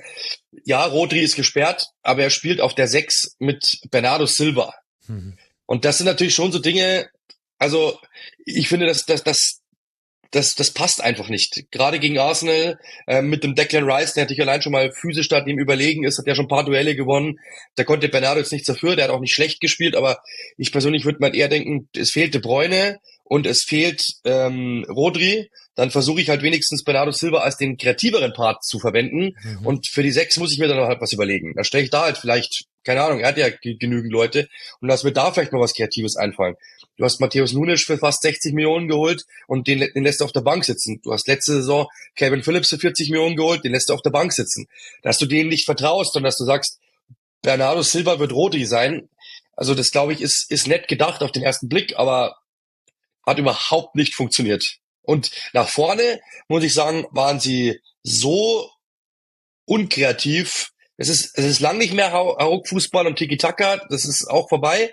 Aber das war so einfach auf Absicherung bedacht, ähm, um Arsenal keine Räume zu geben, dass sie nach vorne überhaupt nichts hinbekommen haben. Expected Goals, Erling Haaland 0,00. Das sagt eigentlich auch eine Menge. Mhm. Ah, das ist schon eine interessante Entwicklung bei City. Wie, ist das denn? Äh, Pep Guardiola fällt ja wegen einer Rücken-OP, kann er eine ganze Weile nicht an der Seitenlinie stehen. War er jetzt in dem Spiel wieder richtig am Coachen oder saß er wieder auf der Tribüne? Nee, das war jetzt, glaube ich, schon die letzten, ich weiß nicht, der ist jetzt schon wieder das vierte oder fünfte Mal da. Ach so, okay. Ich habe ich, ich hab das erste Mal äh, gehabt, als er zurückkam. Ich glaube, gegen West Ham kam er zurück, wenn mich nicht alles täuscht. Müsste vor ein paar Wochen gewesen sein. Okay, da sieht man mal, dass ich das überhaupt nicht mitbekommen habe. Ja, aber wo, wo steht denn jetzt dann City deiner Meinung nach? Ich meine, die Bilanz ist natürlich immer noch gut. Zwei Niederlagen, sechs Siege. Natürlich nervt das jetzt dann, äh, dass man auch dieses Spiel dann auch die Art und Weise, wie man es verloren hat. Aber es ist ja alles sehr, sehr eng. Also Tottenham aktuell Tabellenführer, Arsenal punktgleich, beide 20 Punkte, beide eine plus 10er Tordifferenz. Dann Manchester City, die haben plus 18 Punkte, Liverpool haben 17 Punkte äh, und Aston Villa und Brighton, die könnte man jetzt rein theoretisch noch dazu rechnen, die sind vier Punkte dahinter. Das ist jetzt natürlich dann wahrscheinlich eher Makulatur, da wird noch eine Lücke aufgehen. Aber die oberen vier sind sehr eng beieinander. Wo steht da City im Vergleich mit den anderen dreien? Ich finde es ehrlich gesagt überhaupt nicht schlimm, dass es so ist, wie es ist, weil ähm, wir, also ich habe, ich könnte die Statistik jetzt suchen, müsste jetzt echt ein bisschen kramen im, im, Laptop, aber es ist bei City eigentlich traditionell so, dass sie in den ersten, ich habe glaube 13 Spielen ist immer so der Cut, wo mal ein äh, eine eine englische Zeitung mal so die Vergleiche gemacht hat, die lassen immer Punkte in den ersten 13 Spielen. Das ist jetzt nicht unbedingt schlimm. Das das die Überraschung war, das habe ich ja immer gesagt, auch in den Spielen, die Überraschung ist, dass City die ersten sechs Spiele oder was es waren gewonnen hat. Das war die Überraschung, dass sie so rauskommen, weil auch da es ist noch nicht gerollt, dass man jetzt irgendwie sagen könnte, wow, das ist ja unglaublich, was die spielen. Und trotzdem haben sie die Spiele gewonnen. Und da habe ich, das ist die Gefahr jetzt für alle anderen, hm. dass wenn City jetzt schon nicht rollt, dass sie nie tun. Die kommen nie gut raus. Die werden immer erst, die haben ja dann immer am Schluss diese elf Spiele Siegesserie, zehn Spiele Siegesserie. Aber dass die am Anfang schon die Siegesserie haben, das sollte wirklich allen Angst machen. Wenn es dann so weitergeht, dann wissen wir auch, wie es bei Guardiola dann laufen kann. Dann sind die im März schon Meister und ja, hatten wir ja äh, in, in deiner geliebten Bundesliga des Öfteren. Also insofern, das gibt's. Das gibt's. Insofern, ähm, in unserer geliebten muss man sagen, ich bin ja da nicht raus. Ähm, aber das ist, das ist ähm, dann eben das, wo ich wirklich mir wirklich Sorgen gemacht habe um die Premier League, dass City wieder weglaufen wird. Dass die jetzt so eine kleine Delle haben, finde ich jetzt nicht so schlimm, ehrlich gesagt. Ich meine, gegen Arsenal, die hätten noch unentschieden spielen können. Äh, wenn Rodri dabei gewesen wäre, glaube ich, wäre es ein ganz anderes Spiel gewesen, weil der liegt Arsenal gar nicht. Äh, und das ist, ein, das ist einfach der, der beste Sechser der Welt. Ich bleib dabei, auch wenn es, äh, da gibt ja auch Kritiker, die sagen, momentan ist er ein bisschen überdrüber, wie auch immer. Ich, das, ich, ich liebe diesen Spieler. Und ich glaube, mit dem wäre es ganz anders ausgegangen. Dann hätte Bernardo Silva eine andere Rolle spielen können. Dann hätte vielleicht eben Kyle Walker eine andere Rolle spielen können, weil äh, das hat ja irgendwie auch seine Gründe, dass alles so verschoben worden ist. Ich bin mir ziemlich sicher, dass äh, City dann eine Chance gehabt hätte, zumindest einen Punkt zu holen. Und dann hätte keiner darüber diskutiert.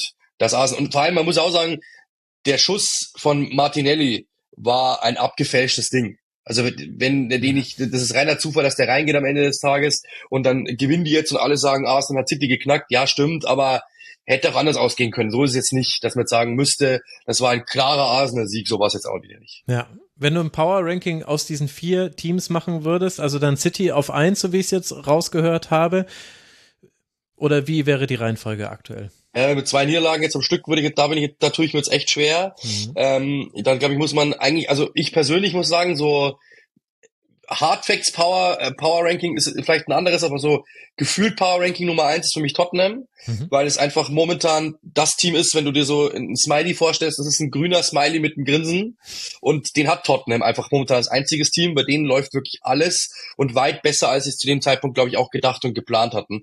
Deswegen würde ich so, also, aber wir alle wissen, vom Kader her ist Tottenham jetzt nicht das Beste. Deswegen so aber von der Form her, von dem, wie die momentan spielen, von dem, wie die momentan drauf sind, würde ich jetzt einfach mal Tottenham sagen. Dann vielleicht Arsenal, dann Liverpool würde ich jetzt auch da oben mitnehmen. City, so diese vier sind es einfach momentan. Okay, Tottenham und Arsenal ja auch die einzigen beiden Teams, die noch ungeschlagen sind in der. Eine Sache Liga. haben wir noch. Bei diesem Spiel gab es ja auch noch äh, Kovacic, der eigentlich hätte rot sehen müssen. Da haben die Engländer mal wieder ihr Schiedsrichterproblem äh, der ganzen Welt offenbart.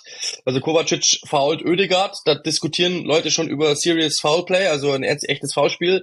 Wird sich angeschaut. Es gibt eine gelbe Karte. Fünf Minuten später weiß nicht mehr, nagelt mich jetzt bitte nicht fest, aber äh, haut er Declan Rice um, Ball ist weg, er haut ihm hinten voll in die Knöchel rein von hinten und da, dafür gibt's gar nichts. Also selbst wenn man sagen würde, ähm, okay, das erste war keine rote Karte, beides waren gelbe Karten. Also mhm. Kovacic hätte auf jeden Fall bis zur Halbzeitpause nicht mehr auf dem Feld stehen dürfen. Und ähm, da, glaube ich, hat, muss man auch sagen, hat City wahrscheinlich auch Glück in Anführungszeichen, dass sie verloren haben. Das wäre nochmal ein riesen Shitstorm gewesen in Richtung der Schiedsrichter, in Richtung von Manchester City, ähm, weil das, das waren beides für mich gelbe Karten. Ganz, ganz, ganz klar. Du, die erste war, gibt Hardliner, die werden sagen, das ist schon eine rote Karte. Da würde ich jetzt nicht mitgehen in der Premier League bei so einem Spiel um diese Uhrzeit. Bei diesem Spielstand zu dieser äh, ja, ähm, bei dieser Spieldauer von Viertelstunde oder wie auch immer. Da würde ich jetzt nicht machen, aber beides insgesamt sind als gelbe Karten zu bewerten und da haben sie echt nochmal Glück. Also die, die Schiedsrichtergilde hat momentan echt ein Problem dort. Aber ist es denn möglich in der Premier League äh, gelbe Karten auch zu reviewen oder ist es da wie in äh, Deutschland das nur äh, Platzverweise? Ja, okay. Ja, Platzverweise. Ja, entsprechend konnte dann äh, Michael Oliver da nicht mehr geholfen werden vom VAR. Ja, der lässt sich auch ungern helfen, das ist das Problem. Als ich es gesagt habe, dachte ich mir, war das nicht derjenige, der immer bei seiner Entscheidung bleibt? ja. ja, es ist ein, das siehst du dem schon an, dass er sich denkt, was wollt ihr eigentlich? Also das ist so, ähm, ja, sehr ignorant, ehrlich. Aber auch, muss man ihm auch zu, zugute halten, der ist immer ein Hardliner. Also der pfeift sehr, sehr wenig und gibt auch sehr, sehr spät erst gelbe Karten. Deswegen, das ist seine Linie. Da hat er jetzt nichts verlassen, was man nicht kennt oder so. Mhm. Okay, also wieder eine Schiedsrichterkontroverse. Dann lass mal zu den Awards kommen. MVP, Unsung Hero und äh, Moment des äh, Spieltags. Wen würdest du denn da nennen? Ähm, MVP würde ich sagen Declan Rice, mhm. weil er hat dieses Spiel, glaube ich, wirklich definiert und auch dominiert und hat wirklich gezeigt mal wieder, dass er auf diesem Niveau Arsenal einfach nochmal ein Stückchen besser macht, muss man ganz klar sagen. Deswegen würde ich sagen, Declan Rice, ähm, der geht manchmal so wenig unter, ähm, weil er halt einfach nur, nur in Anführungszeichen zentral defensiver Mittelfeldspieler ist, aber ähm, also ich habe Gerüchte gehört, dass sie in der Vorbereitung überlegt haben, ich glaube, der ist vielleicht doch nicht der Problemlöser. Wir sollten uns einen Plan B überlegen der ist momentan sowas von der Problemlöser. Also der ist richtig gut und ist so wichtig. Wir haben es gesehen ja in dem Spiel gegen Tottenham, als der raus war, äh, war die ganze Sicherheit weg und das, glaube ich, war schon sehr, sehr wichtig in diesem Spiel, weil er Arsenal eben das gegeben hat, was gegen City sonst immer gefehlt hat. Mhm. Und der Unsung Hero aktuell? Würde ich sagen, äh, Kieran Trippier. Der hat, mhm. glaube ich, jetzt schon sechs Vorlagen in dieser Saison, wenn mich nicht alles täuscht, oder fünf. Ich hatte, ich hatte das Spiel eben äh, West Ham gegen Newcastle und der hat wieder ein Spiel gemacht. Äh, der gibt Vor äh, Vorlage wiedergegeben. Der ist an allem beteiligt, was irgendwie kreativ ist. Nach hinten super clever äh, überhaupt halt einer der kreativsten Außenverteidiger, mit die meisten Chancen kreiert, überhaupt in der Premier League, aber die meisten aller Außenverteidiger. Der spielt so eine gute Saison und äh, ist einfach auch so ein guter Fußballer und auch ein guter Typ für diese Mannschaft. Und das, glaube ich, ähm, haben wirklich die wenigsten auf dem Schirm, was der da momentan spielt. Vielleicht ja, der, der Premier League-Fan vielleicht nicht so. Und deswegen sage ich, das ist absolut der Unsung Hero, weil gerade als Außenverteidiger sowieso. Ja, hat ja auch eine Rolle gespielt beim 4 zu 1 gegen PSG. Das war natürlich ein Ergebnis, das haben wahrscheinlich viele mitbekommen. Jetzt unter der Woche war das, in der letzten Woche. Und welchen Moment des Spieltags hast du? Ich hoffe, es hat nicht mit Schiedsrichtern zu tun. Nee, da würde ich tatsächlich einfach wirklich diesen, äh, diesen Moment nehmen mit, äh, mit Martinelli, dass der das Tor macht und wie Arsenal dann gepoppt ist, das glaube ich, muss man schon sagen. Ähm, die haben jetzt so lange nicht gewonnen gegen Manchester City. Guardiola hat so lange Arteta, äh, Arteta hat so lange Guardiola nicht besiegt. Ähm, dann auch natürlich die Geschichte dann noch drum, dass der, gab ja dann auch äh, so Querelen unten an, der, an den Katakomben, dass der äh, Standardtrainer von Arsenal sich so ein bisschen demonstrativ hingestellt, die Hände in den Rücken, so quasi euch gebe ich die Hand heute nicht. Also es war, du man merkt da wirklich was momentan zwischen diesen beiden Mannschaften, ähm, was da zwischen den Mannschaften momentan für eine Spannung ist, auch wenn die beiden Guardiola und Arteta sich mögen, brauchen wir nicht reden. Äh, die sind die einzigen beiden, glaube ich, die wirklich einfach in die Katakomben gehen und die Klappe halten, weil sie wollen einfach gar nicht verführt werden. Aber man merkt, was da, was da los ist zwischen diesen beiden Teams. Man merkt auch, was zwischen den Fanlagern los ist. Und diese Rivalität, City gegen Liverpool, das war die Rivalität der letzten fünf Jahre. Ich, das ist geswitcht. Also es ist mittlerweile hm. schon Arsenal gegen äh, Arsenal gegen Man City. Das ist momentan sind die beiden größten Teams, muss man schon sagen. Und dass Arsenal das ewig, das, nach Ewigkeit mal gewinnen konnte und was das auch mit dem Emirates mach, gemacht hat, ist, ist glaube ich, schon etwas äh, Historisches gewesen, was wir, glaube ich, so jetzt aus der deutschen Sicht jetzt gar nicht so sehen können. Aber wie die abgegangen sind, die Fans, glaube ich, für die ist das was, was ganz Besonderes gewesen. Und natürlich auch für die ganze Saison jetzt, weil Arsenal natürlich ähm, City jetzt wirklich geschlagen hat. Was macht das mit Arsenal? Was macht das mit City? Kommen die zurück? Erst recht. Ähm, wie reagiert Guardiola drauf taktisch? Natürlich auch das City das jetzt nicht gewonnen hat, ist natürlich auch gut für die Tabelle, weil jetzt sind die alle enger mhm. zusammen. Deswegen, das glaube ich, hat, äh, ist, ist jetzt so einfach nur ein Spiel gewesen. Aber für uns alle als Fußballfans ist es das allerbeste, weil jetzt die Saison, glaube ich, erst richtig losgeht, weil die sind jetzt alle so, jeder hat mal eine gewatscht bekommen, so gefühlt. ähm, und äh, das, das ist, glaube ich, ganz gut für die Liga, weil jetzt einfach natürlich alle so auf einem Level sind. Ja, außer die Spurs und Arsenal, aber das wird auch noch kommen. Äh, weiß ja, aber Arsenal hat ja gefühlt auch schon eine bekommen, weil ich meine, North London Derby nicht gewonnen nach zweifacher Führung. Mhm. So meinte ich, also jeder hat schon irgendwie ein ja, Spiel stimmt. mal abgegeben, wo du dir denkst so, boah, das wäre eigentlich unnötig gewesen. Und das mhm. äh, hat Arsenal auch schon, die haben das mit Sicherheit als Niederlage gesehen, nach zweifacher Führung und Jorginho verliert den Ball vor dem eigenen Strafraum und der Gegner rennt alleine drauf zu. Also es war eine Niederlage. Also das, äh, auch wenn es mit einem Punkt davon ging, aber gefühlt war das eine Niederlage. Ja, fair enough. Ja, hast du recht. Das macht richtig Bock, dann nach der Länderspielpause wieder reinzugucken. Was sind denn die Matches, die wir uns dann nicht entgehen lassen sollten? Ja, da ist mich auch wirklich kalt erwischt. Aber ähm, also ja, natürlich, jetzt kann ich natürlich äh, ganz einfacher, ganz einfachen Call machen, weil äh, Merseyside Derby, Liverpool gegen Everton ist natürlich immer, ja. immer etwas Besonderes. Und Chelsea gegen Arsenal ist danach auch noch. Mhm. Ähm, ist auch interessant. Und dann natürlich auch, das habe ich sogar, glaube ich, wenn ich alles täuscht. Manchester City gegen Brighton ist, ich hatte das letzte Saison kurz vor Schluss. Das war taktisch eines der interessantesten Spiele, die ich jemals gesehen habe, weil äh, De Zerbi gegen der gegen Guardiola, die beiden schätzen sich, die beiden mögen sich. Äh, De Zerbi ist ja extra mal aus Italien nach München gereist, um Guardiola bei Bayern München einfach zuzuschauen. Da war er noch Amateurtrainer. Ähm, die beiden lieben sich über alle, über allem und die beiden jetzt gegeneinander zu sehen, muss ich schon sagen, ähm, das, das, das ist immer interessant äh, und ist taktisch der absolute Oberkracher. Chelsea Arsenal immer, aber so ein Spiel hast du halt immer jede Woche in der Premier League, dass einer großer gegen den, gegen den anderen großen spielt. Das ist jetzt, glaube ich, ist immer interessant, aber es ist auch äh, nicht so spektakulär. Und Merseyside Derby ist, glaube ich, auch so unausgeglichen wie seit ewigen Jahren nicht mehr. Aber genau dann wird's immer gefährlich in solchen genau, Derbys. Das wollte wir haben solche, wir haben so viel da drin, also es ist wirklich sehr interessant. Jede Woche so. Also, das wird schön, wenn es weitergeht am 21. und 22. Oktober. Äh, Yogi, ganz, ganz herzlichen Dank dir und sag doch nochmal kurz, äh, wo kann man dich denn jetzt bei Rondo TV sehen? Was ist Rondo TV und so weiter und so fort? Vielen Dank dafür. Ähm, also, ähm, das heißt, wir sind bei Twitch, Schrägstrich das Rondo TV ist eine Fußballsendung, die wir jetzt ins äh, Leben gerufen haben mit Benny Grund, Videoanalyst eines Bundesligisten. Ich glaube, er mag es immer nicht so gern, wenn man sagt, wann, wo. Ja. Ähm, Flo Blüchel, ehemaliger Scout von Arsenal, ehemaliger Scout Bayern München, ähm, der momentan sich einem privaten Projekt widmet, eben auch uns. Äh, und das ist natürlich überragend, weil du hast einen, der spieltaktisch die Welt erklären kann, du hast einen, der äh, individualtaktisch oder halt vom Spielerprofil her die Welt erklären kann und du hast mit Uli und mir ähm, zwei Holzköpfe, die das einfach irgendwie versuchen, irgendwo reinzupressen ähm, und die jetzt auch schon mal ein paar Spiele gesehen haben.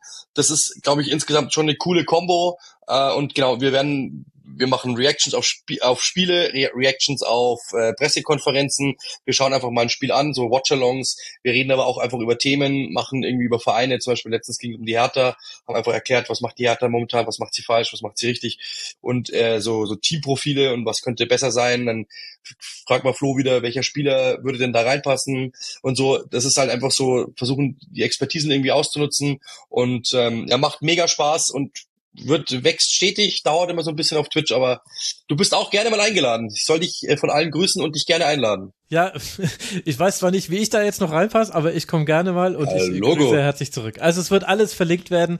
Danke dir, Uli, für deine Zeit. Sehr gerne. Und danke euch, lieben Hörerinnen und Hörer, für eure Aufmerksamkeit. Wie immer geht der Hinweis, der Rasenfunk ist allein crowdfinanziert. Rasenfunk.de slash supportersclub. Da erfahrt ihr, wie man uns unterstützen kann und auch kleine Beträge helfen. Und auch wenn ihr nur die Ligatour zum Beispiel hört, dann überlegt euch doch, welchen Wert hat das denn für euch, dass wir hier wöchentlich über zweite Männerbundesliga und die europäischen Top-Ligen der Männer sprechen. Und diesen Wert lasst uns dann zukommen. Ganz herzlichen Dank für alle, an alle, die das schon getan haben. Bis bald hier wieder im Rasenfunk. Macht's gut. Ciao.